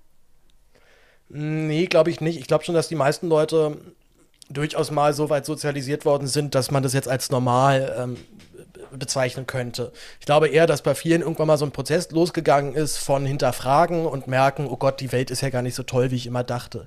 Das finde ich auch erstmal gar nicht schlecht, weil den Prozess kenne ich selber auch. Ich glaube, den haben viele von uns schon mal durchgemacht, dass man im Laufe seines Lebens irgendwann merkt, warte mal, ähm, die Fleischproduktion, das ist ja ganz schlimm. Ich muss jetzt Vegetarier werden, weil das kann ich ja nicht mal angucken. Oder, okay, ich kann jetzt in kein Flugzeug mehr steigen, ich muss jetzt das und das machen. Also, dass man so ein äh, so, so, ein, so ein schlechtes Gewissen hat über seinen eigenen Lebensstil, das kenne ich total gut. Ja, dass man, was sich an den Klimawandel denkt und eigentlich schon verzweifelt, weil man gar nicht mehr richtig sieht, wie soll man dann dieses Problem der, der Überindustrialisierung eigentlich denn jetzt auch lösen, äh, ohne irgendwie wirklich einen Kahlschlag zu machen, ohne äh, völlig totalitär zu werden. Also das sind so äh, so Prozesse, die da, glaube ich, mal losgegangen sind und die dann irgendwann mal in eine falsche Richtung sich entwickelt haben oder dann abgefangen worden sind von irgendwelchen Trotteln, die dann mit dieser Wut der Menschen spielen. Und ähm, das ist auch das, was ich der, was ich diesen Initiatoren immer vorwerfen würde. Also sie können ja gerne ihre Demo machen und ihre Leute da einladen. Und da sind ja auch dann Redebeiträge dabei, die ich jetzt auch nicht als komplett bescheuert oder jetzt wie komplett abwegig abtun würde. Ähm, aber immer diese permanenten Übertreibungen, also immer dieser permanente Größenwahn, immer dieses dann erzählen, hier sind jetzt drei Millionen Menschen, wo ich denke, Leute, das, also das, das, kann, das kann auch kein vernünftiger Mensch jetzt hier glauben. Und jeder, der das glaubt, der ist offensichtlich so in seiner, seiner, seiner vertrackten, komischen Welt. Ähm, was du meintest, dass die Leute dann mit so einer, mit so einer Realität konfrontiert sind, die sie nicht kennen. Hm. Wie, ich glaube schon, dass die das schon auch alles kennen, aber die sind halt, die, also man ist ja dann felsenfest der Meinung, wir sind alle letztendlich blöd geworden. Ne? Also wir können das einfach umdrehen und jetzt einmal mal vorstellen, die Welt wäre wirklich so wie die Corona-Leugner, das jetzt da behaupten, die Corona-Rebellen und uns dann halt nochmal vorstellen, wie wir uns dann halt wohl verhalten würden, wenn wir dann auf so ein korruptes System treffen, was uns ja vollkommen an der Nase rumführt und jetzt kommt da dieser trottlige Journalist an und ja, okay, der sieht vielleicht noch ganz nett aus, der ist noch jung, äh, dem, dem, das können, können wir, dem, dem können wir, den können wir jetzt noch nicht äh, komplett dafür blamen, weil der, der muss das noch lernen und genauso wird ja dann auch aufgetreten, immer so mit diesen so, ja, ja, ich, du kommst da auch schon noch hin, ne? du kommst das auch schon noch hin und ähm, Du musst nur die rote Pille nehmen. Ja, ja, so ein bisschen, ja. Also es ist so eine es, es, sind wirklich halt zwei Welten, die da aufeinandertreffen, wo es mir auch sehr schwer fällt, da noch, ein, da noch einen Konsens irgendwie zu sehen, weil den gibt es eigentlich nicht. Du müsstest dich ja erstmal ganz grundlegend darum einigen, äh, auf welcher auf, welcher Wellenlänge befinde ich mich jetzt eigentlich gerade und in welcher Welt muss ich mich denn jetzt, in welche Welt muss ich mich jetzt hineinversetzen, um deinen Standpunkt zu verstehen? Hm. Der Ballweg, der ist ja einer dieser Initiatoren. Und was wir auch auf dieser Demo viel gesehen haben, da kann ich jetzt leider keine Bilder von zeigen, weil wir machen den ja heute audiomäßig. Aber auf dieser Demo war auch einiges von Q zu sehen, QAnon. Und der Ballweg soll auf dem, also als er seine Rede gehalten hat, unter anderem den Satz gesagt haben, ich zitiere, Where we go one, we go all. Und das ist die mhm. Wiedererkennungs, also der Wiedererkennungsspruch von QAnon selber. Damit identifizieren sie sich sozusagen gegenseitig. Welche Bedeutung hat denn QAnon für dieses ganze Geschwurbel? Hast du da irgendwas mitbekommen? Ja, also es gibt da schon sehr viele Anhänger, die sich da auch dann ganz klar dazu erkennen geben, entweder mit diesem Logo oder halt auch mit diesem, das, äh, äh, äh wie geht's nochmal, Where we go on, where we go, we go on. ja. Genau, und das hat auch abgekürzt mit WW1, WW, WWG, ich weiß nicht mehr. Also es ist die, die Symbole sind schon sehr ähm, omnipräsent auf jeden Fall. Sie stechen einem schnell ins Auge. Auch gibt ja ganz viele, die dann so mit Ami-Flags da rumrennen, wo ich auch schon sage, ist für mich auch jetzt schon mal Kategorie Nazi. Also wenn du jetzt heutzutage mit diesem Präsidenten dich pro Ami stellst, ist das ein faschistisches Zeichen für mich. Äh, ich will jetzt nicht die amerikanische Flagge komplett judgen, so ich weiß, dass man da in den USA dann sehr viel lockerer und sehr viel, also ganz anders halt mit umgeht, als wir das in Deutschland jetzt kennen.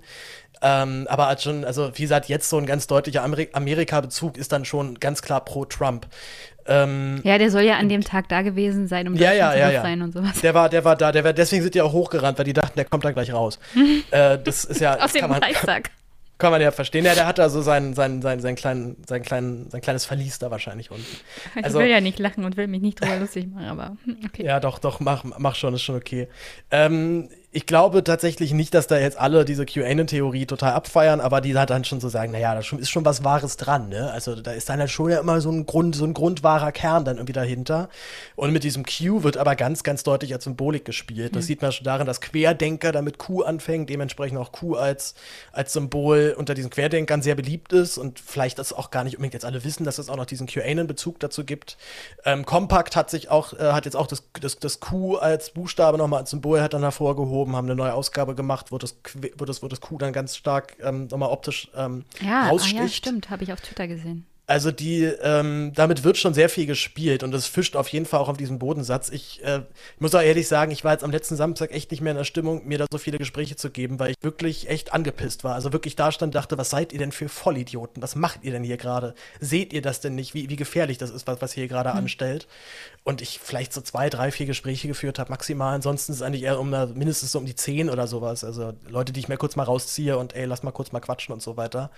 Ähm, und da war mir echt nicht mehr danach. Also das war so offensichtlich rechtsradikal durchsetzt, ich würde fast schon sagen, äh, eingenommen, dass äh, sich da keiner mehr rausreden kann, aus meiner Sicht. Und wenn jemand da wirklich hingeht mit der, danach wird er festen Überzeugung wiederkommt, ich habe da keinen Neonazi gesehen, dann lügt er entweder oder er weiß nicht, wie die auch aussehen können.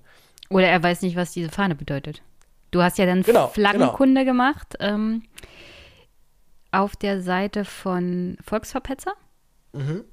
Ich stelle den Beitrag mal in die Shownotes. Das arbeitet nämlich richtig schön auf, welche Geschichte diese Flagge hat und diese Farben. Weil ich weiß, es gibt auch Leute, die sehr viel Probleme haben mit Schwarz-Rot-Gold. So ja. als Zeichen von äh, Patriotismus und das gleiche mal setzen mit Nationalismus. Tatsächlich ist es aber mal interessant, sich mit diesen Farben auseinanderzusetzen, die sehr viel mit Freiheitskampf zu tun haben gegen Napoleon und auch tatsächlich dann die Farben waren der ersten demokratischen Bewegungen in Deutschland. So, also was man da im 19. Jahrhundert als unter demokratischer Bewegung verstehen konnte, ist natürlich nicht dasselbe, was wir jetzt haben, aber das sind so die Anfänge und das sind die Farben, die sich die Leute gewählt haben. Und ich finde ja, das also besser die, als schwarz-weiß-rot. Also diese Geschichte der schwarz-rot-goldenen Flagge ist tatsächlich, das war, da war ich auch überrascht, das wusste ich auch nicht, tatsächlich echt eine sehr positive Geschichte, ja. die sehr viel eben mit, tatsächlich auch mit Einigung und mit, ähm, mit Zusammenhalt zu tun hat und tatsächlich auch immer ein Widerstandssymbol war. Also, dass das dann 1919 dann zur Flagge erkoren wurde, gab es natürlich auch ganz großen Widerstand dann unter den Nationalisten, mhm. die dann lieber ihre, ihre Kaiserfarben wieder haben wollten. Und noch bis in die 60er hinein war das ein Zeichen der Rechten, also der ganz klar Rechtsradikalen. Wir wollen hier wieder so wie früher, so wie das damals war. Und äh, was wir auch nicht vergessen dürfen, dass dann 1933 nach der Machtübernahme, ne, zwei Monate nach der, nach der, äh, nach der Januarwahl, gab es dann die nächste Wahl, wo dann die, äh, damit die Gleichschaltung nur noch möglich wurde. Und da ist dann tatsächlich symbolisch zum Volkstrauertag die schwarz, äh, die schwarz-rot-goldene Flagge eingeholt worden und wieder gegen die schwarz-weiß-rote ersetzt mhm. worden. Also das war ein, und die blieb dann auch erstmal zwei Jahre Nationalfarbe, bis dann das Hakenkreuz kam. Und auch die baut letztendlich auf demselben Farbschema schwarz-weiß-rot auf. Mhm. Auch wenn das Rot da ganz, ganz klar im Vordergrund steht, weil man halt, äh, und zwar das Hakenkreuz dann zentral gesetzt ist.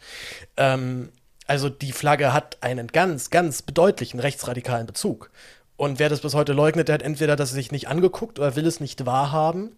Und ich glaube, dass wir mit dieser, also dieser schwarz-rot-goldenen Flagge so Probleme haben, ist, dass das jetzt die letzten fünf Jahre durch Pegida so vereinnahmt worden ist. Also ich weiß noch, dass ich 2018 ähm, als dann WM war, echt so kurz mal wie so dachte, okay, jetzt irgendwie so wie früher, WM 2006, so Flagge rausholen, dann war so, oh nee, scheiße, nee, ja, dann denken die vielleicht, die wäre dann sowas. Also das, das, also ja das klar, ist aber richtig es so ein, gab schon wie so ein Nerv im 2006 Kopf Leute, ist, ne? die sich wenigstens mit geballter Faust darüber aufgeregt haben äh, und ein bisschen rumgemosert haben, dass jetzt die ganzen Fahnen wehen.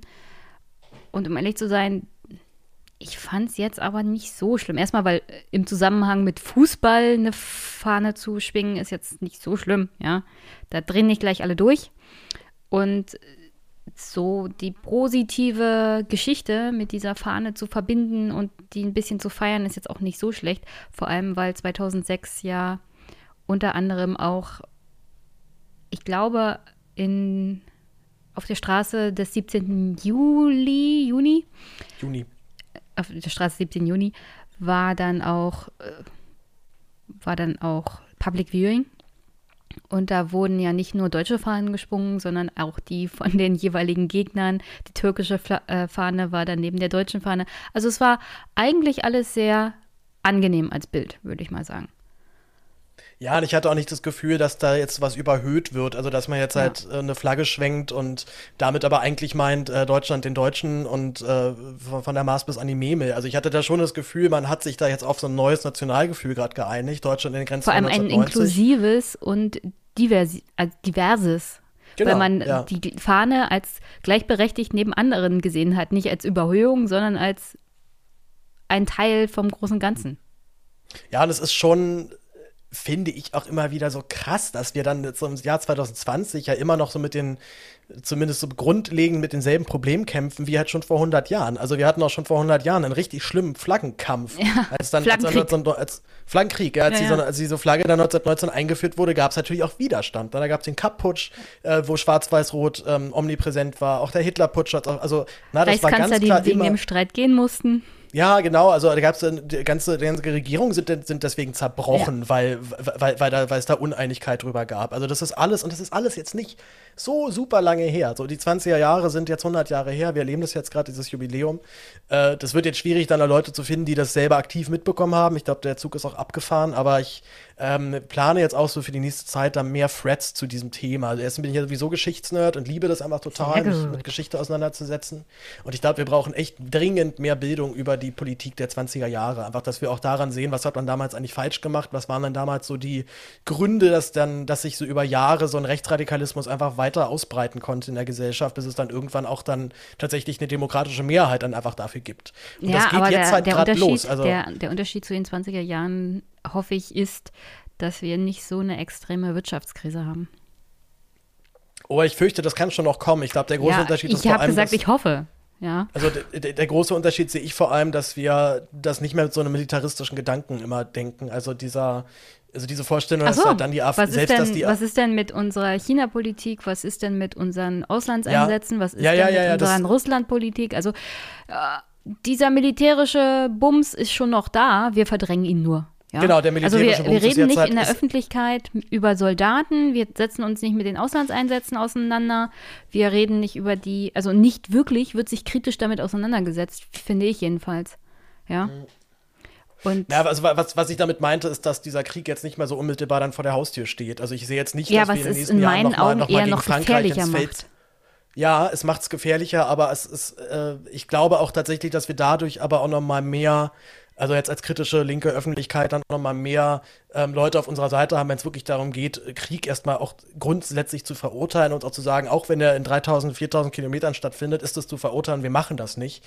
Ähm, ich glaube nicht, dass du jetzt aktuell selbst unter den krassen Rechten jetzt super viele Leute dafür gewinnst, dass in den Krieg ziehen wieder so geil ist. Ich glaube tatsächlich, das dass das vielleicht so ein, so ein Punkt ist, den wir so ein bisschen doch überwunden haben, dass so dieses direkt militärische im, im, im Sinne, äh, die Gesellschaft richtet sich militär, Mhm. militärisch aus, dass das tatsächlich ein bisschen durch ist inzwischen. Ja, aber dann musst du dich definitiv mal mit dem Versailler Vertrag auseinandersetzen und den ganzen anderen Verträgen, die in den Pariser Vororten gemacht wurden nach dem Ende des Ersten Weltkrieges. Weil es gab schon britische Diplomaten, die gesagt haben, also wenn wir diesen Friedensvertrag verabschieden, verabschieden wir sozusagen einen Vertrag, der uns einen nächsten Krieg garantiert. Ja, die Leute gab es schon damals, ja, das stimmt. Nee, die, also die Leute haben halt gesehen, dass dieser Friedensvertrag absolut untragbar war. auch für die deutsche Öffentlichkeit, egal wie militaristisch du eingestellt warst, er war einfach ungerecht, sage ich es mal so. Weil wirklich jedes Land, also die Deutschen waren halt dann die Verlierer. Jedes Land hat aber mitgemischt und alle wollten eigentlich diesen Ersten Weltkrieg. Die Schuld wurde dann halt den Verlierern gegeben, ist klar, weil sie verloren haben.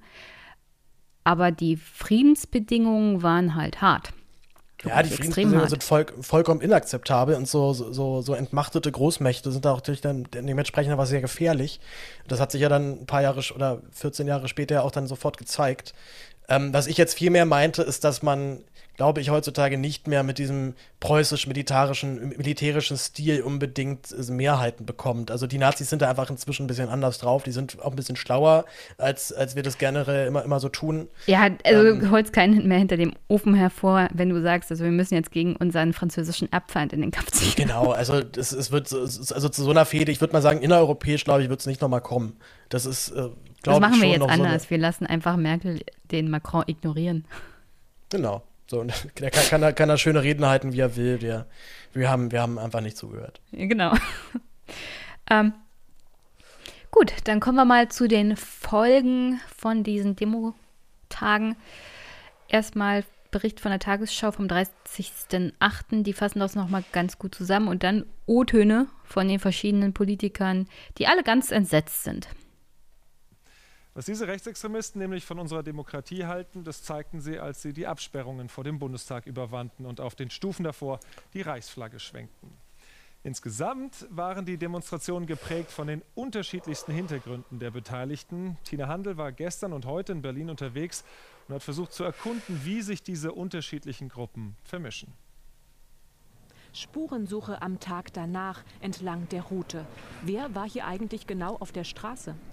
Offenbar sogar eine internationale Szene von Corona-Leugnern und Rechtsradikalen. Sie nutzen die bunten Bilder des Wochenendes, Esoterik und ein bisschen Hippie-Geist. Das war für viele an diesen beiden Demotagen anziehend. Es war eine wunderbare Stimmung über den ganzen Platz. Es war friedlich, es war Freude. Man hat das Gefühl, man ist eine Familie, eine Menschheitsfamilie. Also gerade saß ich zum Beispiel äh, in, eine, in dieser Straße, da war eine Massenmeditation, da war wirklich eine Viertelstunde lang. Da haben die Leute geräuchert, äh, haben alle gesessen auf ihren eigenen Decken äh, mit Mandalas und äh, Goa-Mustern und alles. Also gemischte Leute und wir haben wirklich eine Meditation gemacht von 15 Minuten, wo alle komplett still waren. Es war eine Energie im Raum. Und so ganz soft geht man auf einmal mit einer Reichsbürgeridee nach Hause. Es fällt auch immer wieder der Begriff Friedensvertrag damit äh, Deutschland souverän wird. Ich weiß jetzt nicht genau, was da dran ist, aber es hört sich gut an. Und wer jetzt weiter eintauchen will, wird abgeholt. Entlang der Demo-Route Angebote wohl tausendfach an die Teilnehmer verteilt. Komm in unsere Telegram-Gruppe, komm in den Chatraum. Alles wirkt bunt und liebevoll. Nach ein paar Klicks herrscht ein ganz anderer Ton. Das Pack mache es nicht mehr lange. Ab September beginne die neue Zeit Herzchen. Willkommen in der Echokammer mit Dagi, Biggie und Co. Auffällig der Versuch, Familien anzusprechen, auch heute am Brandenburger Tor. Diese Mutter schildert ihre Probleme in der Pandemie. Die älteren Kinder mussten die jüngeren Kinder betreuen. Und die haben keine Möglichkeit gehabt, ihre Schulaufgaben oder ähnliches zu Hause zu machen. Keine Betreuung. Sie müsse jetzt in den Widerstand, sagt die Mutter. Vor der Bühne stehen schon Gruppen bereit, die so viel Verzweiflung in ihre Bahnen lenken könnten. Die Reichsflagge am Kinderwagen, gängiges Accessoire. All diese Lebenswelten der letzten Tage sind jetzt auf jeden Fall besser vernetzt. Ja, wir sind ja nicht umsonst äh, nach Berlin gefahren, um dann einfach wieder zu gehen. Äh, man trifft ja viele Gleichgesinnte und dann trifft man sich halt in einer kleinen Gruppe und unterhält sich. Und Berlin mit seinen Symbolorten wird weiter eine große Anziehung haben. Ja, die Mutter tut mir natürlich sehr leid und sie hat ja mit ihrem Anliegen, was jetzt die Folgen und das, was sie erlebt hat und die Kinder erlebt haben während der Corona-Krise, während des Lockdowns, Corona läuft ja noch, das tut mir sehr leid, aber äh, dann im Anschluss halt, da steige ich dann wieder aus und denke mir, Mensch, vielleicht ist es ganz gut, wenn die Kinder wieder in die Schule gehen und weg von dir sind. Ja, das ist auch so ein, also Kinder ist ja so ein Schlagwort dann immer, ne? Also Ja. auch die Rechten nutzen ja auch dann immer gerne äh, sich den Kampf gegen Kinderprostitution oder gegen, gegen Kinderschänder, die müssen, äh, müssen die Eier abgeschnitten werden, ne? Weil, weil man mit so einem Thema ja selten, äh, selten jetzt wirklich polarisiert in dem Sinne, oh, ich bin aber dafür, dass man Kinder weiter, dass man Kinder weiter sexuell missbrauchen darf. Ähm, also da wäre ich sowieso mal hellhörig und was die Leute auch alle immer vollkommen unterschätzen, ist, dass diese Nazi-Ideologie ja erst dann so richtig aufgeht, wenn sie merken, es gibt einen Volk, also es gibt so einen Volkswillen. Wir stehen jetzt hier alle zusammen, wir sind alle nett zueinander, wir werden hier akzeptiert. Dann ist ja in deren Ideologie schon alles klar. Also dann, dann fühlt man sich soweit ermächtigt und soweit auch gerechtfertigt für das, was man da tut, dass man auch mal am Abend dann mal schön irgendwie den versuchen kann, irgendwie in den Reichstag reinzurennen. Also dieser, äh, die, diese, diese, ja, wir, wir hören es, glaube ich, in diesem Beitrag was perfekt, ne? Diese Naivität. Ne? Friedensvertrag hört sich erstmal gut an. Er hat keine Was Ahnung, das was das überhaupt? konkret bedeutet.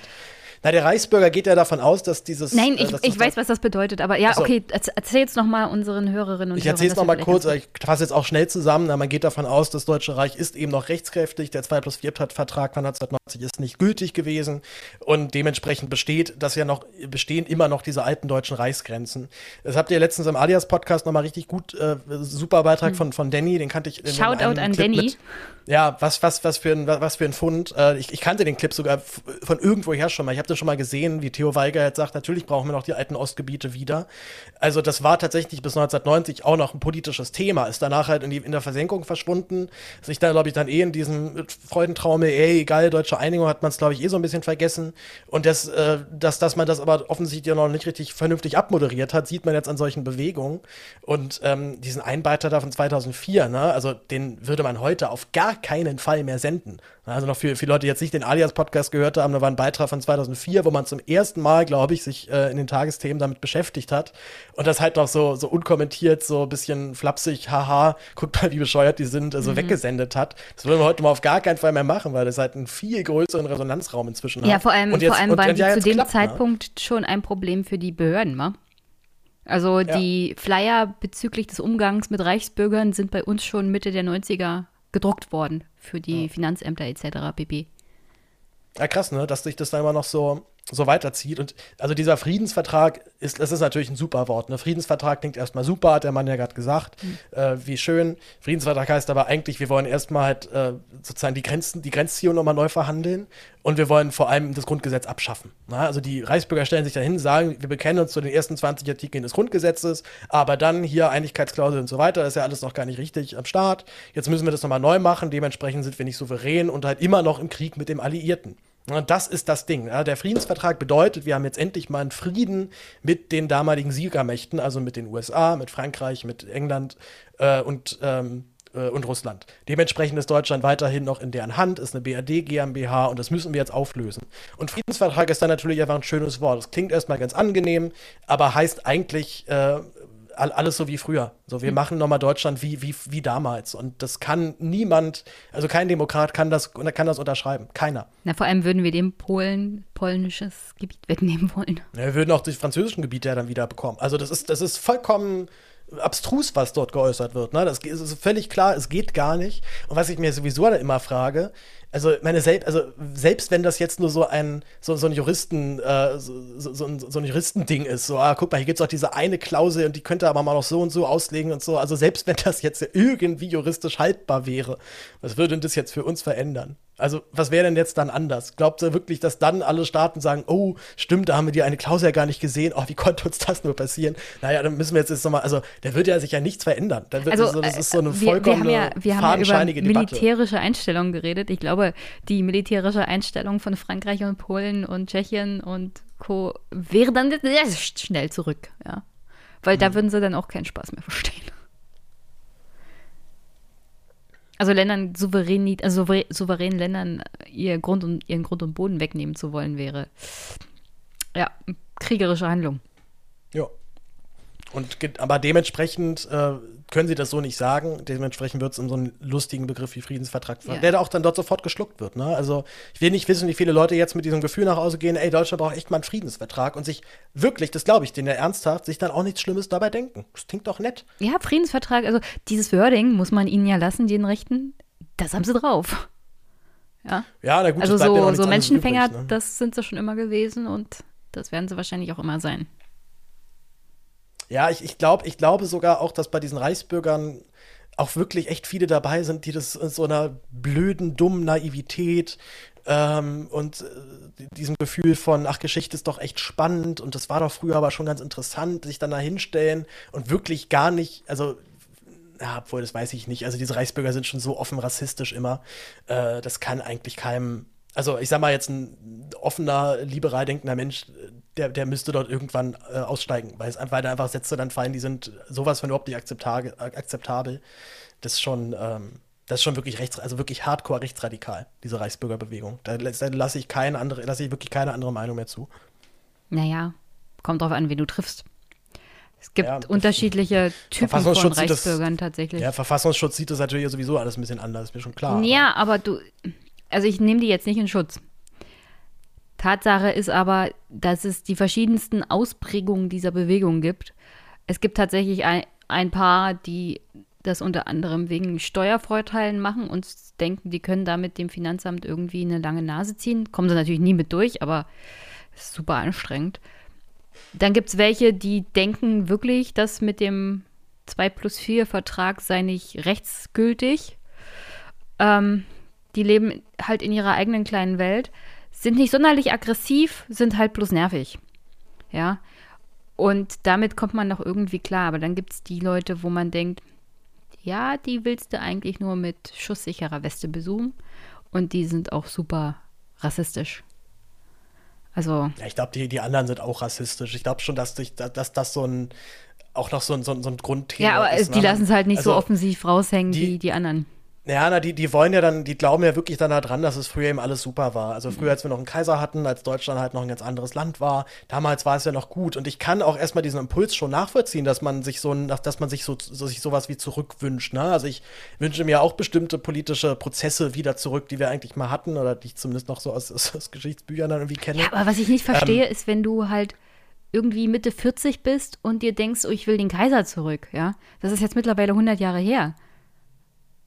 Ja, ich also wenn, also, wenn du dir denkst, oh, früher war alles besser, dann sag doch, ich will die DDR zurück oder irgendwas, aber warum willst du den Kaiser zurück? Der war, der war, also dazwischen hatten wir schon ein anderes demokratisches Land, dann hatten wir eine Diktatur, dann hatten wir noch eine Diktatur. Jetzt haben wir eine Corona-Diktatur. Ja, genau. Also ich, also diese Idee, sich unbedingt einen Kaiser zurückzuwünschen, die verstehe ich halt nicht. Ja, ich, ich glaube schon, dass, dass da aber dieser, dieser Wunsch da ist nach so einer ruhigen, friedlichen Zeit von früher, die was aber so, so, so, un, so diffus ist, dass es überhaupt nicht greifbar ist. Ja, aber, aber wenn man das, sich also mit der Geschichte auseinandersetzt, vor allem zur Kaiserzeit, also der Kaiser, von dem wir jetzt sprechen, ja, das ist ja natürlich der Kaiser der Hohenzollern-Linie. Das Wil hat auch nicht lange gedauert, von 1871 bis 1914. Das war eigentlich nichts. Davor gab es das. 1918, sorry. Nee, 1871. Ja, aber 1918, du hast 1914 gesagt. Ach, 1918, ja. Also, ja, okay. Ja, er, ähm, hat, er hat ja noch vier Jahre, wo er, wo er dann so Schiffe taufen durfte und. Ja, theoretisch, theoretisch war er offiziell noch Kaiser. Jedenfalls, äh, davor hatten wir verschiedene Staatsorganisationen in dem Deutschen Reich. Ja, davor hatten wir Heiliges Römisches Reich Deutscher Nation und zwischendurch ein bisschen Besetzung von Napoleon. Also die Zeit mit einem Kaiser war nie ruhig. Die Zeit unter Kaisern, unter anderem der verschiedenen Linien während des Heiligen Römischen Reiches Deutscher Nation, war besonders unruhig, weil du dazu noch innerdeutsche Kriege hattest, weil sich die verschiedenen Kurfürsten auch immer gerne mal die Köpfe eingeschlagen haben. Also unter einem Kaiser war es auch nicht besonders einfach zu leben und ruhig war es schon gar nicht. Und unter dem Hohenzollern-Kaisern war es auch super anstrengend, ja. Ja, vor allem man hier hat preußisch hoch drei. Also, ich meine, die, es gibt ja auch halt einen Grund, dass sich genauer eben dieser harte preußisch-militärische Stil dann auch sehr, sehr schnell mit den Nazis äh, arrangiert hat. Also, die, die Überschneidungen sind ja auch da sehr groß gewesen, so gerade in diesen imperialistischen Gedanken. Also, ähm, ich, worauf ich eigentlich eher so ein bisschen raus will, dass äh, ich glaube jetzt du und Jenny, also ich, Jenny und auch, auch ich, wir sind jetzt, glaube ich, gar nicht mal so, dass wir nicht auch zumindest in Ansätzen leicht verschwörungstheoretische äh, Glauben ähm, haben. Also ich glaube zum Beispiel tatsächlich an eine gewisse Form von äh, Kraft innerhalb eines Staates, die es dann zum Beispiel verhindert, dass sowas wie, wie Cum-Ex vernünftig aufgeklärt wird. Oder dass halt dann so ein Scholz sich trotz ähm, trotz schlimmster Verfehlungen und klar war, er hatte auf jeden Fall seine Finger im Spiel, dann einfach trotzdem dann noch durchboxen kann. Ähm, da glaube ich definitiv, dass es da Kräfte im Staat gibt, die das forcieren das Problem ist halt nur, ich habe dafür erstmal keinen Beweis. Ich habe da vielleicht Hinweise, ich habe bestimmte Verhaltensweisen, die mich dann darauf schließen lassen, aber ich stelle mich halt dann nicht hin und sage so, Leute, ich habe es jetzt verstanden, so und so sieht's aus, folgt mir bitte alle, sondern ich stelle halt dann dann vielleicht so eine Art Gedankenkonstrukt, was man vielleicht so sehen kann, aber da müsste noch ganz viel gemacht werden und schaut doch mal hier und vielleicht findet jemand doch was. Also versucht mir halt eben dann die Welt tatsächlich in ihrer Kom Komplexität zu geben und merke ja sehr schnell, okay, mit so einer billigen, äh, die Welt ist einfach gegen uns Variante komme ich halt eben nicht so wirklich weit. Ähm, das, äh, wir, wir hatten ja bei, bei Jung und Naiv gestern Precht, der auch nochmal so schön gesagt hat, so Intelligenz und gerade halt so, so diese, diese, diese Offenheit, diese Liberalität ist einfach sehr, sehr viel anstrengender und führt vor allem dann letztendlich dazu, dass man eben gar nicht mehr unbedingt so extrem radikal wird, weil man irgendwann merkt, die Welt ist so hochkomplex und ich kann es ja dann gar nicht mehr jemanden, niemanden, ich kann, ich kann es ja gar nicht allen recht machen mit meinen Wünschen. Ähm, mit so einem einfachen Weltbild, Freund-Feind, ist das einfach sehr schnell klar und dementsprechend ist auch dein Tag dann endlich mal richtig strukturiert und du weißt, was du zu tun hast, nämlich äh, hier gegen die Merkel-Diktatur kämpfen. Ja, aber es gibt ja auch selbsternannte Liberale, die diesen Verschwörungstheorien glauben. Also nur weil die Welt komplex ist, heißt das ja nicht, dass Liberale dem nicht auch verfallen. Durchaus. Also, was, was meinst du jetzt genau mit liberal? Meinst du jetzt so bürgerlich gebildet oder? Ja, das ist ja, das ist ja der Punkt, auf den ich hinaus wollte, weil mhm. diese Dämons wurden auch ein bisschen so strukturtechnisch angeguckt und es wurde festgestellt, eher höherer Bildungsgrad, eher finanziell, ökonomisch doch besser gestellt, also was jetzt die Demonstrationsteilnehmer angeht, die nicht gerade mit einer Reichsflagge rumgelaufen sind, sondern so eher die, die Herrn Ballweg gefolgt sind. Und dann fragt man sich natürlich ja, okay, das sind genau die, die irgendwelche seltsamen Verschwörungstheorien von sich geben, die meinen, Corona ist nicht so schlimm oder existiert nicht. Also durchaus gebildete Menschen, die von sich selber sagen würden, also ich bin ein liberaler Mensch, ich bin ein offener Mensch, aber das mit der Merkel und was hier mit Corona gemacht wird, das gefährdet mich und meine demokratischen Rechte. Also ja. liberal zu sein, gebildet zu sein, heißt nicht davor gefeit zu sein, auf Verschwörungstheorien reinzufallen. Ja, na, ich, ich, ich würde da immer so ein bisschen unterscheiden zwischen den Leuten, die da hingehen, weil sie QAnon-Anhänger sind und sich da reingelesen haben und jetzt glauben, sie müssen jetzt hier echt was verändern. Und halt dann Leuten, die da mit so einer ja, mit so einer ganz großen Gelassenheit dahin gehen und sagen, ja, mein Gott, die, die muss man halt nicht so ernst nehmen. Also die ihr, ihr Ziel dafür viel höherwertig halten, als dass man dann auch auf sowas wie Antifaschismus und Antirassismus achten dürfte. Also ähm, ich finde die, um ehrlich zu sein, viel gefährlicher. Ja, das, das sind auch genau die, vor denen ich Angst habe. So, dass die Nazis durchdrehen oder dass, dass es Nazis gibt, das, das weiß ich, so, das ist mir klar. Aber ich, ich kenne halt eben auch noch so eine Zeit früher aus Berlin, wo vollkommen klar war, wenn es hier einen Nazi-Aufmarsch gibt, dann haben wir eine Demo, die ist dreimal so groß. Äh, beziehungsweise eine Gegendemo, die ist dreimal so groß wie die Hauptdemo. Und äh, wenn, wenn die wirklich mal übertreiben, dann gibt, hat das irgendwie eine Form von Konsequenz und dann passiert was. Und ich habe jetzt auch wieder das Gefühl, politisch passiert eigentlich gar nichts. Also in Seehofer hat sich ja noch nicht mal wirklich jetzt darüber ausgelassen, dass es jetzt wirklich Rechtsradikale waren, hat von irgendwelchen Chaoten gesprochen. Danach kommen sofort wieder irgendwelche Hufeisentheorie voll Idioten um die Ecke, die halt meinten, ja, wisst ihr noch, als Greenpeace da ihr Transparent aufgehängt haben, das war genauso Oh ja, schlimm. das fand ich am allerschlimmsten. Ähm, also, das habe ich gedacht, nee, nee, nee, nee. Wo, du auch, wo ich auch glaube, das machen die auch gar nicht, weil die das jetzt so finden, sondern weil die wissen, ah, das ist jetzt ein guter Punkt, um vielleicht noch ein paar Wählerstimmen irgendwo abzugreifen. Also bringe ich das jetzt mal schnell, mhm. diesen, diesen Hufeisenscheiß. Und äh, jetzt sage ich den. Ah nee, genau. Und dann, und dann halt eben so, dann jetzt halt so vorne, da müssen wir halt eine Bannmeile machen. Da müssen wir halt ja. einen Aha, da müssen wir jetzt halt einen Aha-Graben da einziehen. Also ich denke, Leute. Ja, genau. Und deswegen, deswegen spiele ich hier noch den vorletzten Clip ein, weil die O-Döner haben wir uns noch nicht angehört und danach kommen wir zu den Demo-Folgen, die unter anderem mit ja. diesem Wassergraben zu tun haben. Es war ein, es war ein sogenanntes Foreshadowing. Parlaments, Parlamentsburggraben. Aber erstmal die O-Töne aus Berlin. Das Reichstagsgebäude am Tag danach. Polizisten sichern die Treppe. Jene Treppe, von der gestern Bilder produziert wurden, die für viel Aufsehen, viel Empörung gesorgt haben. Rechtsextreme Demonstranten durchbrechen eine Absperrung und stürmen die Bundestagstreppe hinauf. Sie schwenken Reichsflaggen. Der Bundespräsident reagiert entsetzt auf die Vorkommnisse. Reichsflaggen und rechtsextreme Pöbeleien vor dem Deutschen Bundestag sind ein unerträglicher Angriff auf das Herz unserer Demokratie. Das werden wir niemals hinnehmen. Morgen will der Bundespräsident den Polizisten im Schloss Bellevue für ihren Einsatz danken. Derweil wird auch diskutiert, wie es dazu kommen konnte und was verbessert werden muss. Union und SPD wollen deshalb den Ältestenrat des Bundestags zusammenrufen. Es kann nicht angehen und es darf nicht hingenommen werden, dass einige jetzt mit Symbolen aus einer schlimmen, dunklen Vergangenheit vor dem Gebäude des Bundestages auftreten, dem Reichstagsgebäude und das wichtigste Symbol unserer Demokratie, das Parlament, deshalb missachten. Auch die Oppositionsparteien fordern Aufklärung und eine bessere Analyse im Vorfeld von solchen Demonstrationen. Bei den Veranstaltungen gestern gegen die Corona-Maßnahmen in Berlin waren auch einige hochrangige AfD-Parteifunktionäre dabei, wie Björn Höcke. Die AfD will das Vordringen auf die Reichstagstreppe nicht überbewerten. Gestern hat in Berlin die Mitte der Gesellschaft einen ganzen Tag lang friedlich demonstriert. Da äh, macht es auch nicht die ganze Sache kaputt, wenn am Ende Provokateure und Randalierer äh, Gewalt verbreiten. Viele, nicht nur in der Politik, sehen das anders. Für sie werden von diesem Tag vor allem diese Bilder in Erinnerung bleiben. Rechtsextreme auf den Stufen vom Bundestag. Ja, was ich mich frage, wusstest du, dass wir einen Bundespräsidenten haben? ja, habe ich mal von gehört, so entfernt.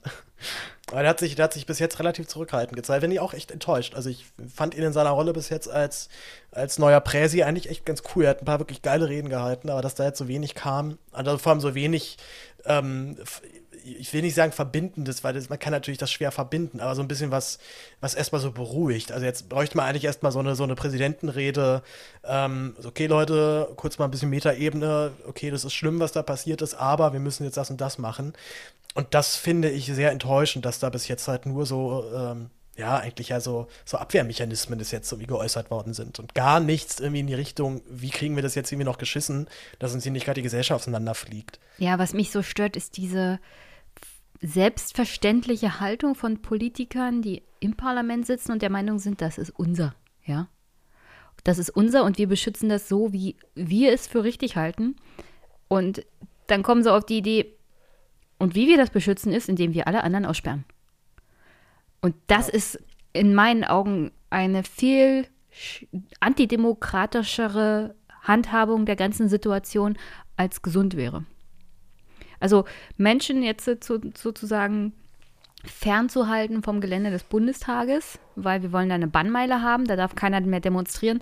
Ich kann mich noch an die Bilder erinnern von 1990, da war der ganze Platz vor dem Bundestag voll mit Fahnen und Menschen, die gefeiert haben, unter anderem Kohl hat da eine Rede gehalten, also man mag von Kohl halten, was man will, aber das war, ich glaube, ein sehr schönes Bild auch der Wiedervereinigung und jetzt 30 Jahre danach ist die Antwort aus den, von den Abgeordneten aus diesem Haus, mm, wir wollen da eigentlich keine Menschen sehen und keine Bürger. Und ich kann verstehen, dass einen das ankotzt, wenn man da die Kaiserflagge sieht, die Reichsflagge. Aber die Antwort kann wirklich nicht sein, wenn unter anderem ja schon seit einer Weile in dieser Gesellschaft der also zunehmende Spaltung ist, dass sich Politiker dazu entschließen, einfach Bürgerinnen und Bürger auszusperren, ja.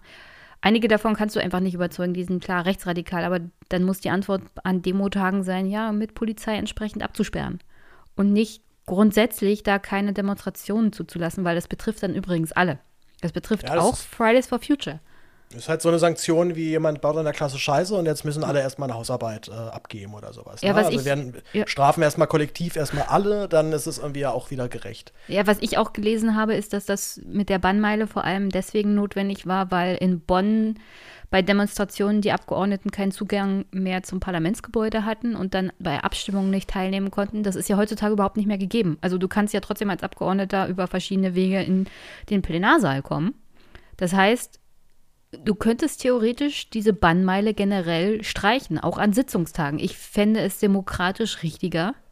Natürlich kann man darüber streiten und ich bin mir ziemlich sicher, dass andere mir widersprechen werden. Aber ich fände es einen demokratischen Prozess, zu sagen, gut, wir heben die Bannmeile auf und Leute können auch an Sitzungstagen da streiken. Weil ich finde es durchaus demokratisch angebracht, dass Demonstranten ihren Unmut unter anderem zu verschiedenen Themen den Abgeordneten auch an Sitzungstagen kundtun können, auch in der Nähe des Parlaments, damit sie sie hören. Weil sonst Ja, kommen find- sie öfters mal nicht in Kontakt, sondern nur mit Lobbyisten und das finde ich nicht gut. Ich finde es tatsächlich eher als Symbol extrem gefährlich, was wir da gerade machen. Also, dass wir jetzt anfangen, unser Parlament einzuigeln aus Angst vor Angriffen von Ja. rechts. Es ist natürlich erstmal verständlich. Ich verstehe auch da jetzt erstmal jeden Politiker oder jede Politikerin, die sagen, wir müssen jetzt da irgendwas machen. Aber die, also ja, die Aktionismus hilft jetzt aber überhaupt nicht. Ganz genau, das ist jetzt komplett das Falsche. Ich meine, wir wollen uns auch noch mal kurz erinnern, ne? diese Regierung, die wir, die ja gerade installiert, die da gerade, oh ja, installiert ist jetzt schon wieder, uiuiui, jetzt Oh, man merkt, dass Paul, ich sehr viel, gefährlich. ich habe sehr viel Verschwörungsscheiß gelesen in den letzten Wochen, merkt man, glaube ich. Ähm, ja, aber diese Wenn, Regierung, wenn du, dort wenn du kurz mal aus der Berliner Verschwörungsblase raus musst, sag Bescheid. Äh, dann kommst du aufs Dorf, atmest tief Äh, durch. da kann ich mich mit irgendwelchen Pegida-Heinis rumärgern. Hier gibt es keine Begida-Heinis, deswegen ja, ja, bin ich ja ja- so normal. Ähm, die, ähm, äh, jetzt hast du mich komplett aus dem Konzept gebracht. Aktionismus. Genau, also dieser Aktionismus ist halt gefährlich, weil diese Regierung hat jetzt echt nicht viele Fans. Ne? Also das ist eine GroKo, eine, eigentlich eine, wo wir eigentlich denken, das müsste halt eine riesen fette Mehrheit sein. Nee, die hat gerade mal, ich glaube, 53 oder 56 Prozent. Na, das ist jetzt keine, das ist keine Regierung, die mit großem, mit großem Vertrauen jetzt ausgestattet ist, die total mit dem Rücken an der Wand steht. So bei der CDU sieht es gerade wieder ein bisschen geil aus. SPD ist komplett am Abkacken. Aber das, wir wollen ja auch nicht vergessen, dass es bei der CDU noch vor einem halben Jahr oder vor einem Jahr auch noch richtig scheiße aussah, wo halt überhaupt nicht klar war, wohin das jetzt geht und jetzt Corona jetzt gerade mal so eine gewisse, so ein gewisses Puffer wieder, wieder geschaffen hat, dass man jetzt zumindest entspannt äh, wieder das Gefühl hat, okay, wir sind schon auch irgendwie wieder wer. Aber das ist ein, also demokratiemäßig ein ganz, ganz schlechtes Zeichen generell, wenn man das Parlament absperrt, also sagt so hier, da darf jetzt einfach nichts mehr passieren, da wollen wir jetzt irgendwie unsere Ruhe haben, da soll, da soll kein Stress sein.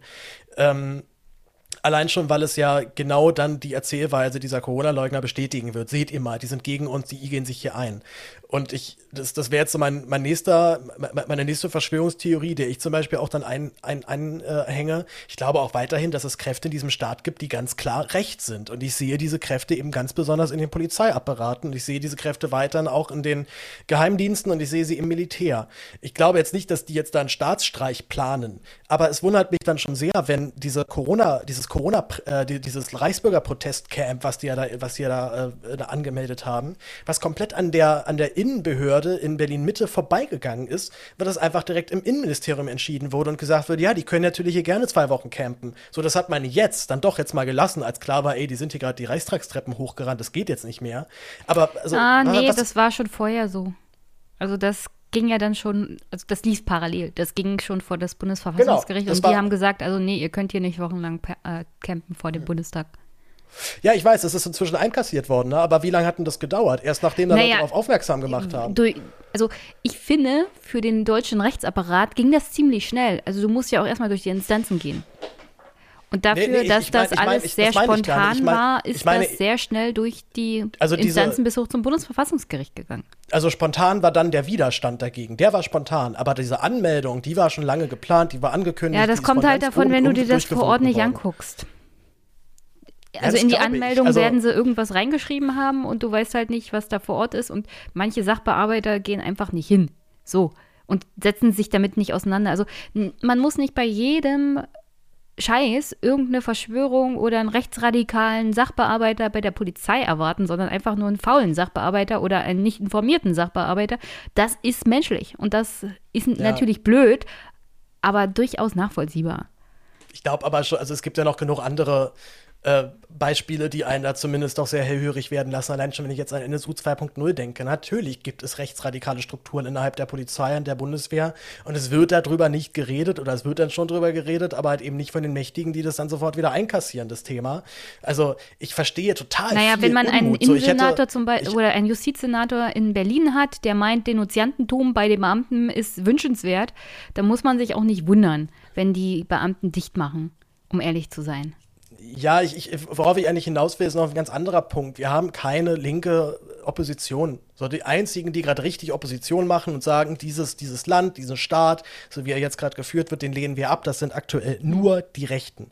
So Fridays for Future hat sich jetzt auch schon wieder so eingelullt und hat sich da mit Merkel ein bisschen arrangiert und coole Pressefotos gemacht. Und Fridays Lisa for Future würde Grau- sagen, das ist Grau- Luisa und ein grauenvolles, ja, Neubauer hat ein grauenvoll beschissenes Interview danach der Tagesschau gegeben, wo ich echt dachte, ich werde nicht mehr. Wie kann das denn passieren, dass die nach zwei Jahren genau diesen scheiß Medienrummel mitmacht und den irgendwelche langweiligen Halbsitze da präsentiert und damit naja, auch weil sie nur noch gemanagt wird.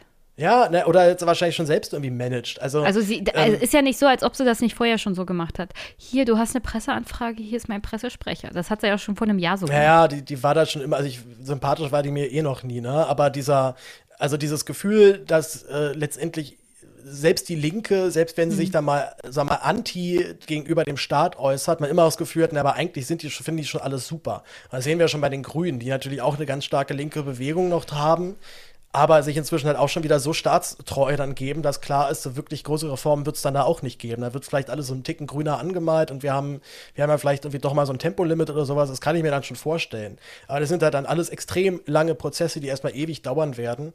Und genau dieses, Un, dieses Unbehagen, dieses Gefühl von, wir haben eigentlich keine Kontrolle mehr, wohin es jetzt geht, äh, das schlägt sich jetzt dort nieder. Also das sehen wir jetzt auf den Straßen, dass dann eben auch eigentlich eher Menschen, warte, warte ganz kurz, warte kurz, dass ich dann, dass ich halt dann Leute, die ich jetzt eigentlich eher tendenziell dem linken Spektrum zuordnen würde, dort dann einfach dort halt dann präsentieren, weil sie erstens dafür vielleicht ein bisschen zu ungebildet sind, das einfach nicht sehen, was für eine Gefahr sie dort auslösen.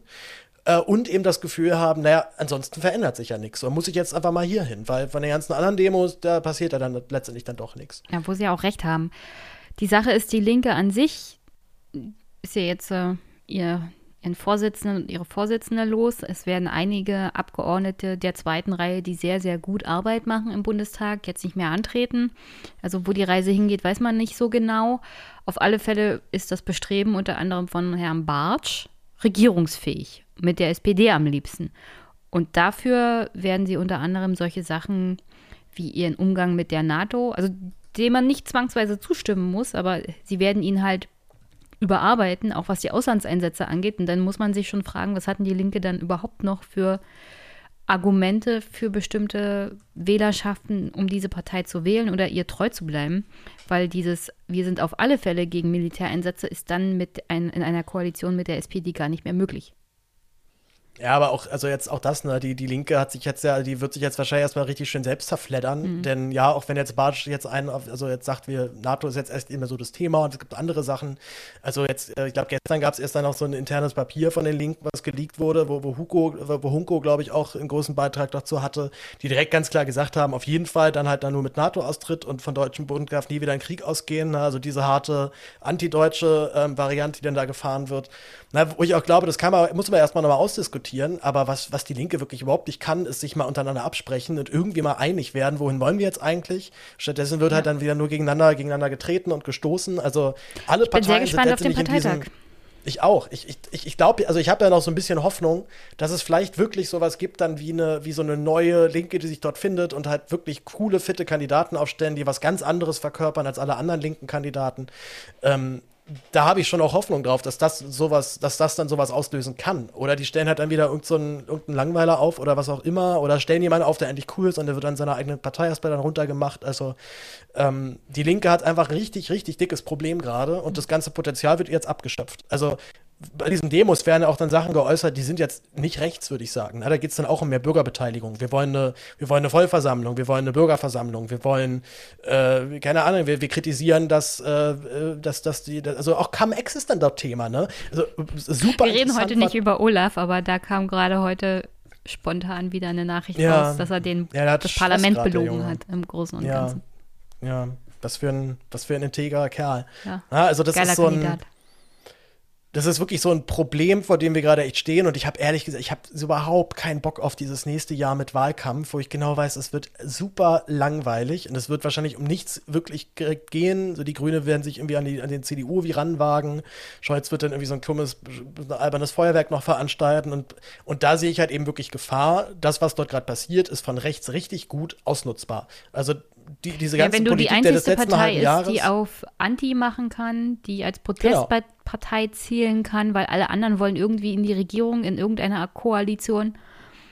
Dann ist natürlich für eine rechte Partei oder so eine Widerstandsbewegungspartei oder was auch immer, es muss nicht unbedingt die AfD sein, aber vielleicht eine neue Partei, Ja, äh, Tür und Tor geöffnet tatsächlich. Wir dürfen auch immer nicht vergessen, ne, die, also ge- gefährlich sind die Nazis erst dann geworden, als sie auf einmal angefangen haben, Leute aus dem linken Spektrum für sich zu gewinnen. Mhm. Also als dann die große Weltwirtschaftskrise kam, die Leute, die, äh, die arbeitslos geworden sind, früher eigentlich eher SPD oder KPD gewählt haben, vollkommen verloren sind, man sich ein paar Jahre angeguckt, genau, alte Gewerkschafter, die sich dann jahrelang angeguckt haben, wie die Regierung es einfach nicht geschissen kriegt, sich gegenseitig Intrigen und Fallen baut, also nur noch um so Hickhack ging und gar nicht mehr um wirklich grundlegende Reformen. Ja, muss man auch alles, ist jetzt alles sehr zusammengefasst, weil die hatten auch echt einen riesigen scheiß Vertrag dann an der Backe, der einfach wirklich erstmal so nicht zu lösen war. Ähm, Geschichte ist und dann- kompliziert. Geschichte ist hochkompliziert, aber dann kam halt der Punkt, dass auf einmal halt dann so Linke die AfD gewählt, äh, die, ja, die Ja, oh, gewählt haben. freudscher der- Versprecher. schöner, schöner freudscher Versprecher. Aber dann wurde es auf einmal halt dann, dann wurde es wirklich gefährlich, als sich so eine, als sich so ein Spektrum, was eigentlich tendenziell links stand, dachte, ach, diese neuen Rechten dort, die mal wollen, wollen ja echt alles ganz Das sind ja anders die machen alten und man fürs Volk. Du, Genau. du, du bringst hier die ganzen Begriffe durcheinander, Paul. Ja, aber das ist, also das, das, das ist genau das, das Gefährliche damals gewesen. Auf einmal hat sich diese Links-Rechts-Schiene komplett verschoben. Ja, die, Und die haben das, sich ja nicht eigentlich- ohne Grund NSDAP genannt. Genau. Nationalsozial, der Ganz Partei genau. Deutschlands, der Arbeiterschaft oder was auch immer. Und das ist eine Gefahr, die immer noch über uns schwebt, dass die AfD sich als Sozialpartei mal Mhm. etabliert und wirklich mal sagt, Hartz IV ist ja total scheiße, wir wollen jetzt das und das, wir wollen jetzt ein Grundeinkommen, aber nur für Deutsche. Und da fürchte das ich Kurs, tatsächlich, den werden viele, fährt. viele mitmachen. Genau, das ist dieser links, dieser linke Kurs in der AfD. Nationalsozial. Ja. Ich würde es immer als nationalsozial bezeichnen, damit man genau weiß, was es ist. Ja, ich, ich glaube, Volker Pispers hat irgendwann mal die AfD als Nationalkapitalisten genannt. Ne? So eine Mischung aus FDP und NPD. Und das sind sie bis heute geblieben. Mhm. Außer sie sagen jetzt wirklich mal, wir, wir machen jetzt hier einen auf, auf linke Volkspartei. Und das kann wirklich passieren. Und da habe ich wirklich Sorge vor, weil dann wäre das alles abzuschöpfen, dieses, dieses Corona-Leugner-Potenzial, was da gerade auf die, Straße, die Straßen geht. Und es werden auch nicht weniger werden in den nächsten Monaten. Das sehe ich echt nicht kommen, gar nicht. Eine Sozialwissenschaftlerin von der TU Berlin hat sich das am Wochenende ja mal angeguckt.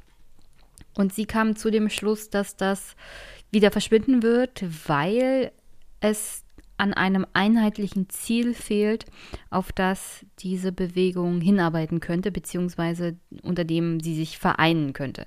Also so ein, ist alles sehr halt unkonkret, alles sehr verschwommen und so richtig miteinander wollen sie halt nicht wirklich. Und die Abschaffung des Merkel-Regimes ist jetzt für alle Teilnehmer nicht zwangsweise ein Ziel, weil Angela Merkel ist nach der nächsten Wahl auf alle Fälle weg. Freiwillig. Ja. Also ein einheitliches Ziel wird es nicht geben. Und deswegen würde ich mich schon dieser Meinung anschließen, dass das mit der Zeit halt auslaufen wird, genau wie die Pegida-Demos. Ja, aber wie lange hat denn das gedauert, bis die ausgelaufen waren? Das hat ja schon ein paar Jahre gebraucht, ne? Ja, solche Sachen dauern Zeit, Paul. Die gehen nicht von heute auf morgen. Ja, aber also ich. Aber wenn man solche so nicht- reagiert wie zum Beispiel nicht Politiker in Berlin, die meinen, also wir müssen jetzt hier den Burggraben buddeln, dann dauert das länger. Ja, auf jeden Fall. Also ich, ich, ähm, ich, ich also ich habe jetzt nicht die Angst, dass diese Bewegung äh, jetzt in den nächsten paar Monaten hier die, die, die Leitung übernimmt und dann wir irgendwie mal so, so, so einen Ballweg als Kanzler haben. Natürlich nicht. Aber wovor ich eben Angst habe, dass sich tatsächlich da so eine Art von von Mehrheit irgendwann auftut, die dort abgefangen und abgefischt werden kann. Äh, Widerstand 2021 hat es ja schon versucht, ist kläglich gescheitert mit ihrem Plan und haben es von der ersten Minute verschissen und haben damit mit, äh, mit Mitgliederzahlen betrogen. Also alles, also all die Sachen gemacht, die ich äh, gewöhnlich an den Faschisten vorwerfe. Ähm, aber eben nicht auszuschließen ist, dass es dann doch mal eine um Umgründung gibt und vor allem sehe ich eben bei diesen Demos das große Problem, dass, wie gesagt, dort ja dann ganz klar rechtsradikales Gedankengut in so eine bürgerliche Mitte auf einmal rüberschwappt und die anderen Parteien das dann nachmachen werden. Also, dass die CDU dann irgendwann sagt, naja, dann machen wir jetzt auch mal ein bisschen so, es bringt offensichtlich Wählerstimmen. Und die FDP ist da zum Beispiel schon voll am Start. So, das sehen wir jetzt Ja, schon. Die würden das sofort, die fangen, die AfD, FDP würden, werden das auf jeden Fall abfangen wollen, also werden es auf jeden Fall versuchen. CDU, weiß ich nicht, mal gucken. So, vielleicht denken die sich auch, dann sollen die halt AfD wählen, die, mit denen, die wollen wir eh nicht. Aber ähm, wir auch Also immer es ist nicht so, als ob die Parteien das nicht schon versucht haben. Unter anderem Söder ist ja damit krachend gescheitert und hat daraus gelernt und hat den Kurs gewechselt, muss man ja so sagen. Also äh, einige Politiker haben daraus schon gelernt. Also aus der Ja, AfD einige einige lernen es gerade. Ja. Hoffentlich. Gut. Also dann zum Abschluss halt dieser Folge noch den letzten Clip zu den Folgen der Corona-Demo. Und da geht es dann tatsächlich um den Burggraben, der um den Bundestag gezogen werden soll. Nach den Ausschreitungen vor dem Reichstag bei den Anti-Corona-Demonstrationen will die Politik Konsequenzen ziehen. Der Ältestenrat soll noch in dieser Woche über die Sicherheit des Parlaments beraten. Die Polizei leitete Ermittlungen wegen des Verdachts auf Landfriedensbruch ein. Hunderte Demonstranten waren am Samstag mit Reichsflaggen auf die Treppe des Gebäudes gestürmt. Gläsern ist die Kuppel über dem Reichstagsgebäude ein Symbol, eine bewusste Botschaft. Was hier im Bundestag passiert, ist transparent. Zugang soll der Bürger haben. Und das muss so bleiben, beeilt sich die Politik heute zu betonen. Der Bundestag dürfe keine Festung sein. Aber war er am Samstagabend genug geschützt, als radikale Demonstranten die Absperrungen durchbrechen und auf die Treppe des Reichstags stürmen? Auch mit der schwarz-weiß-roten Reichsflagge, ein Symbol von Rechtsextremisten und radikalen Reichsbürgern. Auf das Entsetzen folgt die Aufarbeitung. Das sind beschämende Bilder. Klar ist, dass der Deutsche Bundestag durch die Polizei Berlin geschützt wurde und ähm, zu keinem Zeitpunkt ungeschützt war. Bilder von einer Antifa-Gruppe auf Twitter geteilt.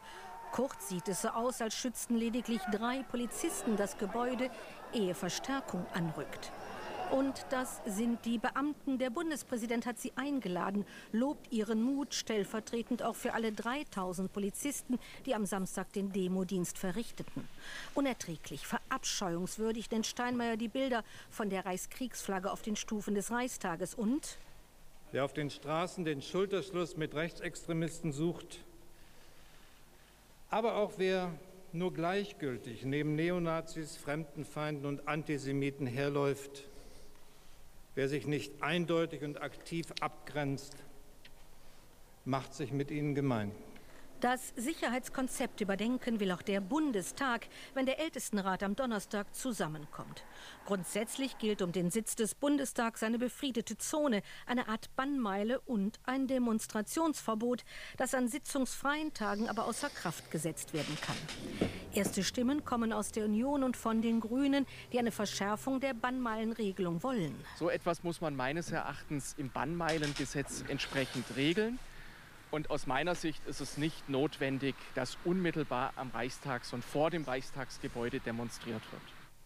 Allen ist klar, die Bilder vom Wochenende dürfen sich nicht wiederholen und die Verfassungsorgane müssen geschützt sein. Aber vielen ist auch klar, die Transparenz, die Nähe zu den Entscheidern, die Chance, den Politikern buchstäblich auch auf die Finger zu schauen, das alles ist elementar für die Demokratie. Ja, guter Kommentar zu, zum Ende, würde ich sagen. Ja, schön, schön eingeordnet. Schön ich hätte mir eingeordnet. gewünscht, dass sie da vielleicht nochmal nach und auch O-Tönen gesucht hat von Leuten, die das auch so sehen. Mhm. Ja, die Sache ist, mich erschreckt ja, dass die Grünen der CDU da recht geben. Mhm. Also, das ist doch. Ja, aber es ist, also die man hat echt das Gefühl, so jeder, jedes Statement, was abgegeben wird, wird nur noch nach, äh, bringt es potenziell irgendwie jetzt schnellen Erfolg ausgelegt und eben gar nicht mehr, was wäre jetzt eigentlich richtig, was wäre jetzt so vernünftig, was wäre jetzt so eine vernünftige Herangehensweise. äh, ja, eine Ebene, auf, die, auf dem er jetzt dieses, mit dich- diesem Problem auseinandersetzen kann. Das ist halt nur noch so, Re so Reaktionismus-Scheiß. Ja, es ist nur noch Brauch. Aktionismus, schnell reagieren, damit der Shitter, äh, der Shitter, der Twitter-Shitstorm jemand anders trifft und nicht einen selber, ja? Es ist, es ist noch nicht mal aktionistisch, es ist wirklich reaktionistisch. Also das ist ein demokratischer Rückschritt, wenn man dort eine Bannmeile zieht. Ja, das hatten wir mal überwunden, das hatten ist wir mal meistens demokratischer Reaktion, also Ja. Reaktionismus, weil du auf eine Situation nicht zwangsweise durchdacht reagierst, sondern nur irgendwas forderst, was nicht zwangsweise gut ist für die Demokratie an sich. Also auf längere Sicht. Vielleicht Ja. im ersten Moment ist das gut, weil in Zukunft gibt es dann halt keine Reichsflaggen mehr auf den Stufen des Bundestages, was an sich ja gut ist. Aber so die längere Sicht ist dann schon Demokratie schädlich, weil die Leute dann sagen, ach, die Politiker, die wollen uns nicht hören, ja. Die, die bauen lieber einen Zaun um unser Parlament, weil das wird ja auch vergessen, das Parlament gehört nicht den Politikern, die drin sitzen, sondern den Bürgerinnen kennst du und den- Bürgern des ganzen Landes, ja. Und nicht nur den du das Bürgerinnen und Bürgern, Kubicki? die wählen dürfen, sondern wirklich allen, die hier leben. Kennst du das Statement von sie aus. Kubicki dazu? Von wem? Von Kubicki, Wolfgang Kubicki, der hat äh, auch den, den, den Aha-Graben nochmal vorgestellt. Nee. Weißt du, warum es Aha-Graben heißt? Nee. Weil die Leute dann, also du kannst keinen Zaun bauen, weil das würde das Denkmalschutzamt sofort einkassieren, weil das würde ja den, die Sicht dann auf dieses historische Gebäude dann verändern. Aha. Deswegen müsste man einen, einen Graben bauen und der heißt deswegen Aha-Graben, weil man ihn erst dann sieht, wenn man direkt davor steht, nach dem Motto, aha, Aha. hier ist ja ein Zaun. Und ich dachte erst, also ich hatte das irgendwo gelesen, dachte so, das ist das, das ist Postillon und so was, keine Ahnung. Und ich das ist echt, das ist ernst gemeint. Also die wollen jetzt dann wirklich einen Graben ziehen, ähm, äh, weil ein Zaun geht halt nicht. Das würde ja dann das, das Bild verändern. So, das ist doch, was ist das für ein Scheiß? Also sorry, das, also, dann, dann brauche ich Also nicht nur ich wirklich Bannmeile, nicht sondern auch Graben.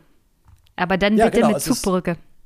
Also es ist, es ist ja auch wirklich auch so, also der Graben nochmal, also als Wort, der auch nochmal so eine, eine fürchterliche Bedeutung hat, gerade Mhm. eben diese, dieser Graben innerhalb der Gesellschaft.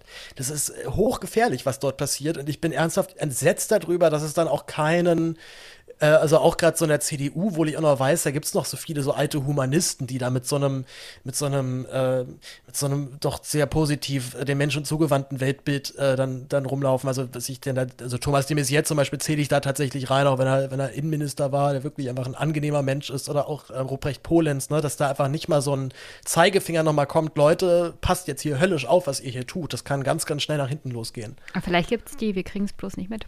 Jedenfalls Ja, waren sie nicht in der die, Tagesschau oder in aber- den Tagesthemen, um ehrlich zu Aber sein. das, so, ein- so ein O-Ton kommt natürlich da nicht so cool, als ja, wir müssen jetzt hier die wehrhafte Demokratie verteidigen. Und ich glaube, da sind ja auch ganz viele Hauptstadtjournalisten. Ja, aber die wehrhafte. Demokratie zeigt sich vor allem daher, dass sie offen ist, dass das Parlament vor allem offen ist und dass sie trotzdem in der Lage ist, sich zu wehren, ja. Also wenn du einen Graben ziehen musst, um Menschen fernzuhalten, die du jetzt als nicht sonderlich demokratisch siehst oder die einen Angriff auf die freiheitlich-demokratische Grundordnung darstellen, dann würde ich schon mal sagen, also sonderlich wehrhaft scheint mir die Demokratie dann aber nicht zu sein, wenn ihr einen Graben buddeln müsst. Dann mache ich mir mehr Sorgen, als wenn der Graben nicht da ist, um ehrlich zu sein. Und die Demokratie ist wehrhaft. Es gibt Möglichkeiten, solche Demos zu verbieten. Es gibt die Möglichkeit, diese Fahne zu verbieten, ja? Musst du nur machen. Na, es gibt auch da sehr bin ich auch nicht am Start. Ja. Bei der Flagge verbieten wäre ich echt raus. Das ist, das ist hochgefährlich. also theoretisch gibt es die Möglichkeit. Ich sage nur, es gibt viele, viele andere Sachen, die du machen könntest, anstatt einen Graben um das Parlament zu, zu Ja, buddeln.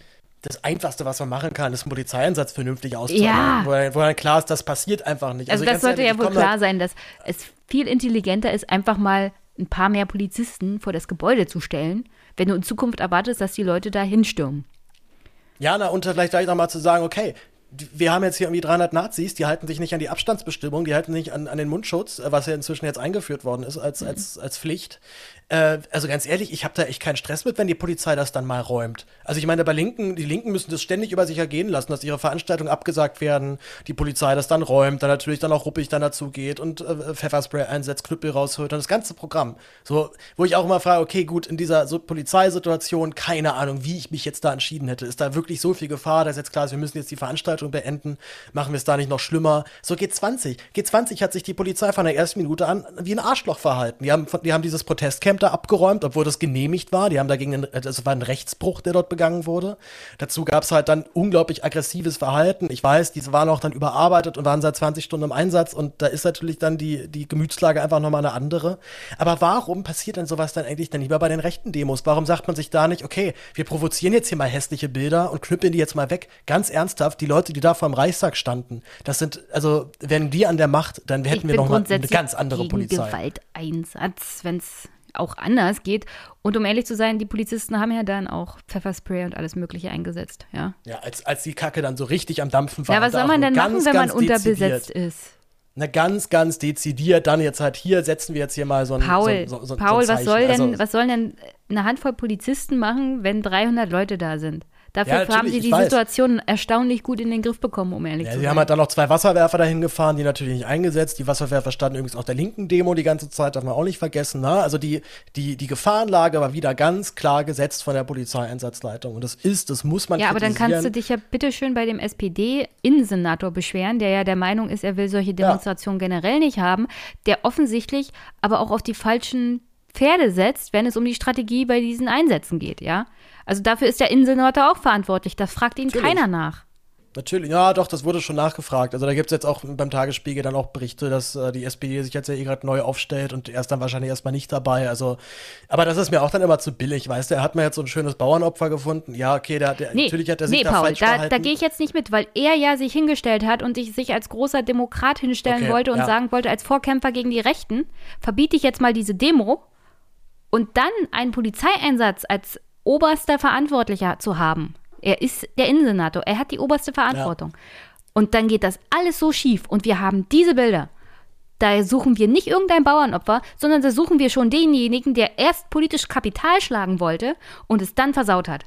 Ja, doch, da gebe ich, da gebe ich dir den Punkt. Bauernopfer ist auf jeden Fall kein guter Begriff. Aber auch das wäre ja letztendlich dann eine Veränderung, die nicht an die wirklichen Ursachen geht, die auch dann sich nicht anguckt, was haben wir jetzt hier eigentlich von der, was haben wir von unserer Gewichtungslage, von unserer Gefahrenlage eigentlich falsch gemacht. Also da wäre halt dann das Austauschen des Berliner Innensenators längst nicht so, äh, hatte längst nicht so eine Strahlkraft, dass es wirklich jetzt etwas verändern würde, hätte man halt den nächsten, äh, den nächsten, äh, den nächsten Sozen da oben sitzen, der beim nächsten Einsatz das vielleicht ein bisschen besser macht. Können wir ja mal hoffen.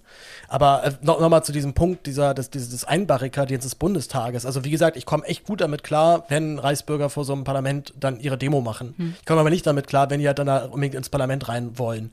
Und wenn das jetzt nur noch zu verhindern ist mit einem Graben und mit kompletter Bannmeile und dem Regierungsviertel, also dann, dann machen wir genau alles falsch. Das ist komplett der falsche Weg. Und ich hoffe, dass sich das, dass das irgendwo in der Politik verfängt und es vielleicht auch mal eine Debatte gibt. Aber also CDU, SPD werden es natürlich durchwinken. Also die sind ja da und die Grünen werden wahrscheinlich noch mitmachen oder so. Ja, wie gesagt, denkt dran, wir haben ja hier eine Demokratie und wir dürfen nichts verbieten, was irgendwie darauf beruht, dass wir die politischen Gesinnungen der Leute ablehnen, sondern wir müssen das allgemein machen wegen Artikel 3 Grundgesetz, weil Gleiches wird gleich behandelt, Ungleiches wird ungleich behandelt.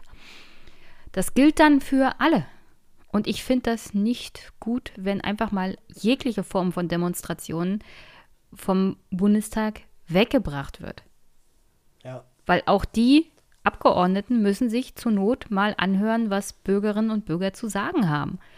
Und die verschiedensten Anliegen werden da vorgetragen, unter anderem was Seenotrettung angeht, was Menschenrechte angeht, was sozialdemokratische Handlung, also was Sozialpolitik angeht. Also alles das, was mit Klimapolitik zusammenhängt, wurde auch schon öfters mal vom Kanzleramt zum Beispiel demonstriert. Das wäre dann alles nicht mehr möglich. Und ich frage mich, ob Leute das richtig finden, nur weil eine Handvoll Vollpfosten eine Handvoll Polizisten überwunden haben, die völlig überfordert waren, weil der Einsatz halt schlecht organisiert war und zu wenig Leute da waren. Ja, man weiß eigentlich gar nicht mehr, was man noch sagen soll. Ne? Halt Gar nichts wirklich- mehr. Also mich, also ich war, ich, äh, also ich habe das, das hat echt so drei Tage in mir gearbeitet, so das zu Mhm. verdauen, dass da so Nazis dann vor dem Reichstag, also zwar auf dem, auf den Reichstagstreppen stehen. Ähm, Du weißt, da sitzen und schon ich habe drin. das. Bitte? Ja, ja, ich weiß, da sitzen schon genug drin. Da sa- saßen auch immer, das ist ja das Problem, ne? Also die Ja. AfD ist ja jetzt auch nicht, das, das Neue ist ja auch nicht, dass die AfD jetzt da drin ist, sondern das jetzt halt, also, also das sind jetzt halt neun Nazis, die haben da genug, genug andere Seit Nazis gesessen. 1945 oder 1949, seitdem existiert der DBRD, seit diesem Zeitpunkt sitzen da schon. So, Ja, da immer, saßen da sogar echte Nazis Nazis, drin drin, ja. Also nicht so, so Abklatsch-Nazis, sondern so richtige Nazis. Also diese, diese, diese ungewaschenen, wie, wie Lisa Eckert es sagen würde. Oh, jetzt haben wir leiden- die auch noch nicht- zitiert. Oh, wei, oh, wei. Ja, die ich, nee, die ich nicht leiden kann. Also das war ein, ein Antizitat. Furchtbar. Das ist eine grau grauenvolle Kunst. ja, Kunst liegt ja im Auge des Betrachters. Nö, ich kann, das glaube ich, das kann man schon quantifizieren, nur ein paar Punkten. Das ist echt schlechte Kunst. Da steckt keine Provokation drin, das ist einfach nur, einfach, also keine, keine sinnvolle, keine intelligente Provokation, das ist einfach nur dumm. Und sie ist, glaube ich, auch echt ganz schön rechtsfürchtig. Also ansonsten könnte ich mir so ein paar Äußerungen nicht erklären. Ja, ich kenne nur ihren Auftritt bei der Anstalt, wo sie den Tod gespielt hat. Das fand ich eigentlich gar nicht so schlecht. Ach, sie war mal bei der Anstalt, ja? Ja. Krass, das müsste ich mir nochmal angucken. Ich, ich mag, mag auch diesen Stil. Ich stehe total auf diesen, auf diesen österreichischen Akzent. Ich finde auch diese Art, also natürlich wird die auch dann Gangster drin haben, die ich super fand. So, ich habe die auch schon mal gesehen.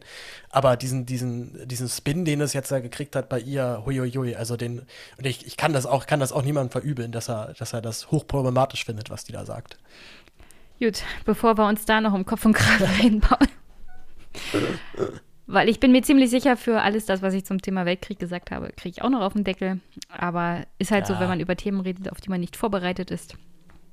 Korrigiert Ja, mich also an ruhig, alle- alles kein Problem. An alle Geschichtsfreaks, ich habe auch nur zwei Semester Geschichte studiert, ne? also ich bin jetzt kein, äh, da kann ich kein Pro, aber ich ähm, le also hab, lese das halt dann einfach so, so nebenbei tatsächlich einfach total gern. Aber klar, bin da auch also immer wenn- sehr, sehr hellhörig auf Verbesserungen oder Anmerkungen. Also auch zu diesem Text über die Reichskriegstage hatte ich dann noch zwei Anmerkungen gekriegt, wo Ja. halt Leute meinten, ah, warte mal, das ist ein bisschen zu einfach. Also äh, das, ist, das ist ja der normale Prozess. Also Ja, das daher normal. immer, immer her damit. Aber wenn man über Geschichte redet, wäre ich, glaube ich, auch lieber inhaltlich besser vorbereitet mit normalen Nachlesen und so. Mhm. Da, äh, das Thema hat mich halt heute auf den falschen Fuß erwischt. Okidoki. Danke, Paul, dass du dir Ja, so viel immer. Zeit genommen hast. Jetzt sind wir wieder bei fast zwei Stunden. Oh mein Gott, das tut mir so Geil. leid. Ach, mir nicht. Und heute ohne, ohne großen Rant, sondern ganz, ganz ruhig und geset gesetzt sozusagen. Das Thema hat sich schon gesetzt. Okay, Paul, ich hänge deine super Artikel unter anderem von deinem Blog und natürlich dem vom Volksverpetzer in die Shownotes. Flaggenkunde mit Paul, ganz, ganz wichtig. Wann kriegen wir denn das nächste Mal Republika Podcast? Ich sitze gerade noch an der Planung für die nächste Folge. Ich habe jetzt ja diese, äh, dieses Reportageformat und so ein Talk-Format eingeführt und das Talk-Format zieht sich jetzt halt auch gerade, weil ich da jetzt mit vier Leuten gerade in Kontakt stehe, die mit denen ich da sprechen will, über äh, Anfänge im Journalismus, also auch im bezahlten Profijournalismus. Ähm, gerade halt so dieses Thema schlechte Bezahlung, keine Bezahlung, komischer Umgang und so weiter. Ähm, und das braucht einfach viel Vorbesprechung, viel Planung, gerade weil wir uns ja echt da sicher sein müssen, was erzählen wir jetzt hier, was erzählen wir nicht, äh, wie erzählen wir das ähm, und vor allem müssen irgendwie vier Menschen, die alle viel zu tun haben, irgendwie einen Termin finden, wo sie können. Äh, das wird, glaube ich, auch nochmal ein so Das ein ist schon bei Punkt. zwei Leuten, wie wir ja wissen, Das ist, schwierig. genau, das kann schon bei zwei Leuten total schwierig werden. Bei vieren ist es dann halt total schwierig. Und gerade weil irgendwie auch jeder weiß, theoretisch, wenn du jetzt irgendwie einen Anruf kriegst und dann kannst du den Tag halt dann nicht, dann kannst du halt dann auch einfach nicht. Äh, von daher zieht sich das gerade noch so ein bisschen. Ich hoffe aber, dass es im September zumindest, dass wir da zumindest die Aufnahme machen. Und Reportagen, ja, ich muss jetzt mal gucken, ey. Ich bin, ähm, ich bin an der Reportageschule in Reutlingen jetzt in der nächsten Runde, also in der letzten Runde, wo ich total gerne hin möchte. Und das gucke ich mir Ende September mal an. Also ich bin echt gerade einfach, es passiert echt gerade viel, habe ich so das Gefühl. Ähm, und weil ich jetzt einfach gerade wieder auf so mit diesem Blog viel zu tun habe und auch meine Fotos mache, muss der Podcast einfach leider jetzt so ein bisschen schleifen. Und ich habe ehrlich gesagt keinen, ich, ich hatte irgendwann so nach zwei Jahren echt so schon so Momente, wo ich dann Folgen hochgeladen habe und ich fand die eigentlich nicht gut. Ich dachte so, nee, die sind noch nicht fertig und das ist, war jetzt irgendwie halt nur, damit man was abgeliefert hat. Und es war auch für diese zwei Jahre super, so alle zwei Wochen was abzuliefern, auch wenn man vielleicht findet, es noch nicht so richtig super. Aber eigentlich will ich jetzt nur noch Folgen machen, wo ich finde, die sind echt jetzt geil. So, die sind perfekt und da kann ich jetzt nichts mehr dran machen. Und äh, könnte, ich könnte sie nicht mehr besser machen. Und zum Beispiel jetzt bei der, bei der Fusion-Folge ist es zumindest jetzt schon sehr nah dran an diesem Ideal, was ich, was, was ich immer an mich selbst äh, stelle. Ja. Ich glaube, ich fange lieber nicht an mit solchen Reportage-Podcasts, die geschnitten sind und in dem Format, weil dann bringe ich gar nichts mehr raus. Ja, das ist wirklich, äh, ja, also wie gesagt, ne, für diese Fusion-Folge habe ich halt, das waren halt eben zwei Wochen voll, voll Arbeit, also Uah. richtig fette Arbeit. Und dann kommen halt 25 Minuten raus, von daher bitte ich alle HörerInnen, äh, die den Republika-Podcast hören, um ein wenig Geduld und ein bisschen Verständnis. Ähm, aber ich, ich, äh, ich würde jetzt eher mal sagen, ich bilde mich jetzt einfach so weit weiter, dass dann ab äh, bald nur noch geile, krasse Podcasts von mir kommen und dann sind alle glücklich. Ja, in, im Einmischen-Podcast müsst ihr mit längeren Gesprächen zu Rande kommen, wo nicht sonderlich viel geschnitten wird, außer heute. Ich werde ziemlich viel schnippeln müssen wegen dem Amps und allem Möglichen. Du schneidest Nichtsdestotrotz, deine M's raus? äh, heute ein auch? paar. Ich habe ein paar Schnittmarken gesetzt, Ah, okay. aber nicht alle. Also dazu wird es wahrscheinlich nicht kommen, weil ich am Wochenende doch sehr viel zu tun habe, was Vorbereitung von Gesprächen angeht. Und nächste Woche habe ich Urlaub. Also von Oh, meinem echten Job. Und den will ich auch ein bisschen genießen. Nee, das, das solltest du tun. Ja. Also ich bleib bei dem Format. Dann kannst du dich auch länger auslassen. Wir können länger quatschen. Das ist doch auch sehr angenehm. Gell? Okay, dann danke, Paul. Hast du noch eine Botschaft an die Hörerinnen und Hörer? Äh, Nazis raus. Yay. Tschüss. Ciao.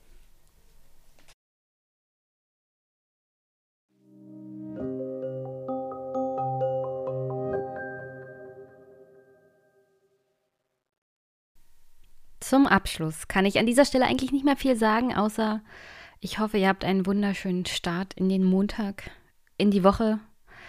Wenn ihr irgendwas habt an Feedback oder Kommentaren zu dieser Folge, schreibt es unter die Folge auf der Polygy Homepage oder schreibt mich an per Twitter. E-Mail geht auch.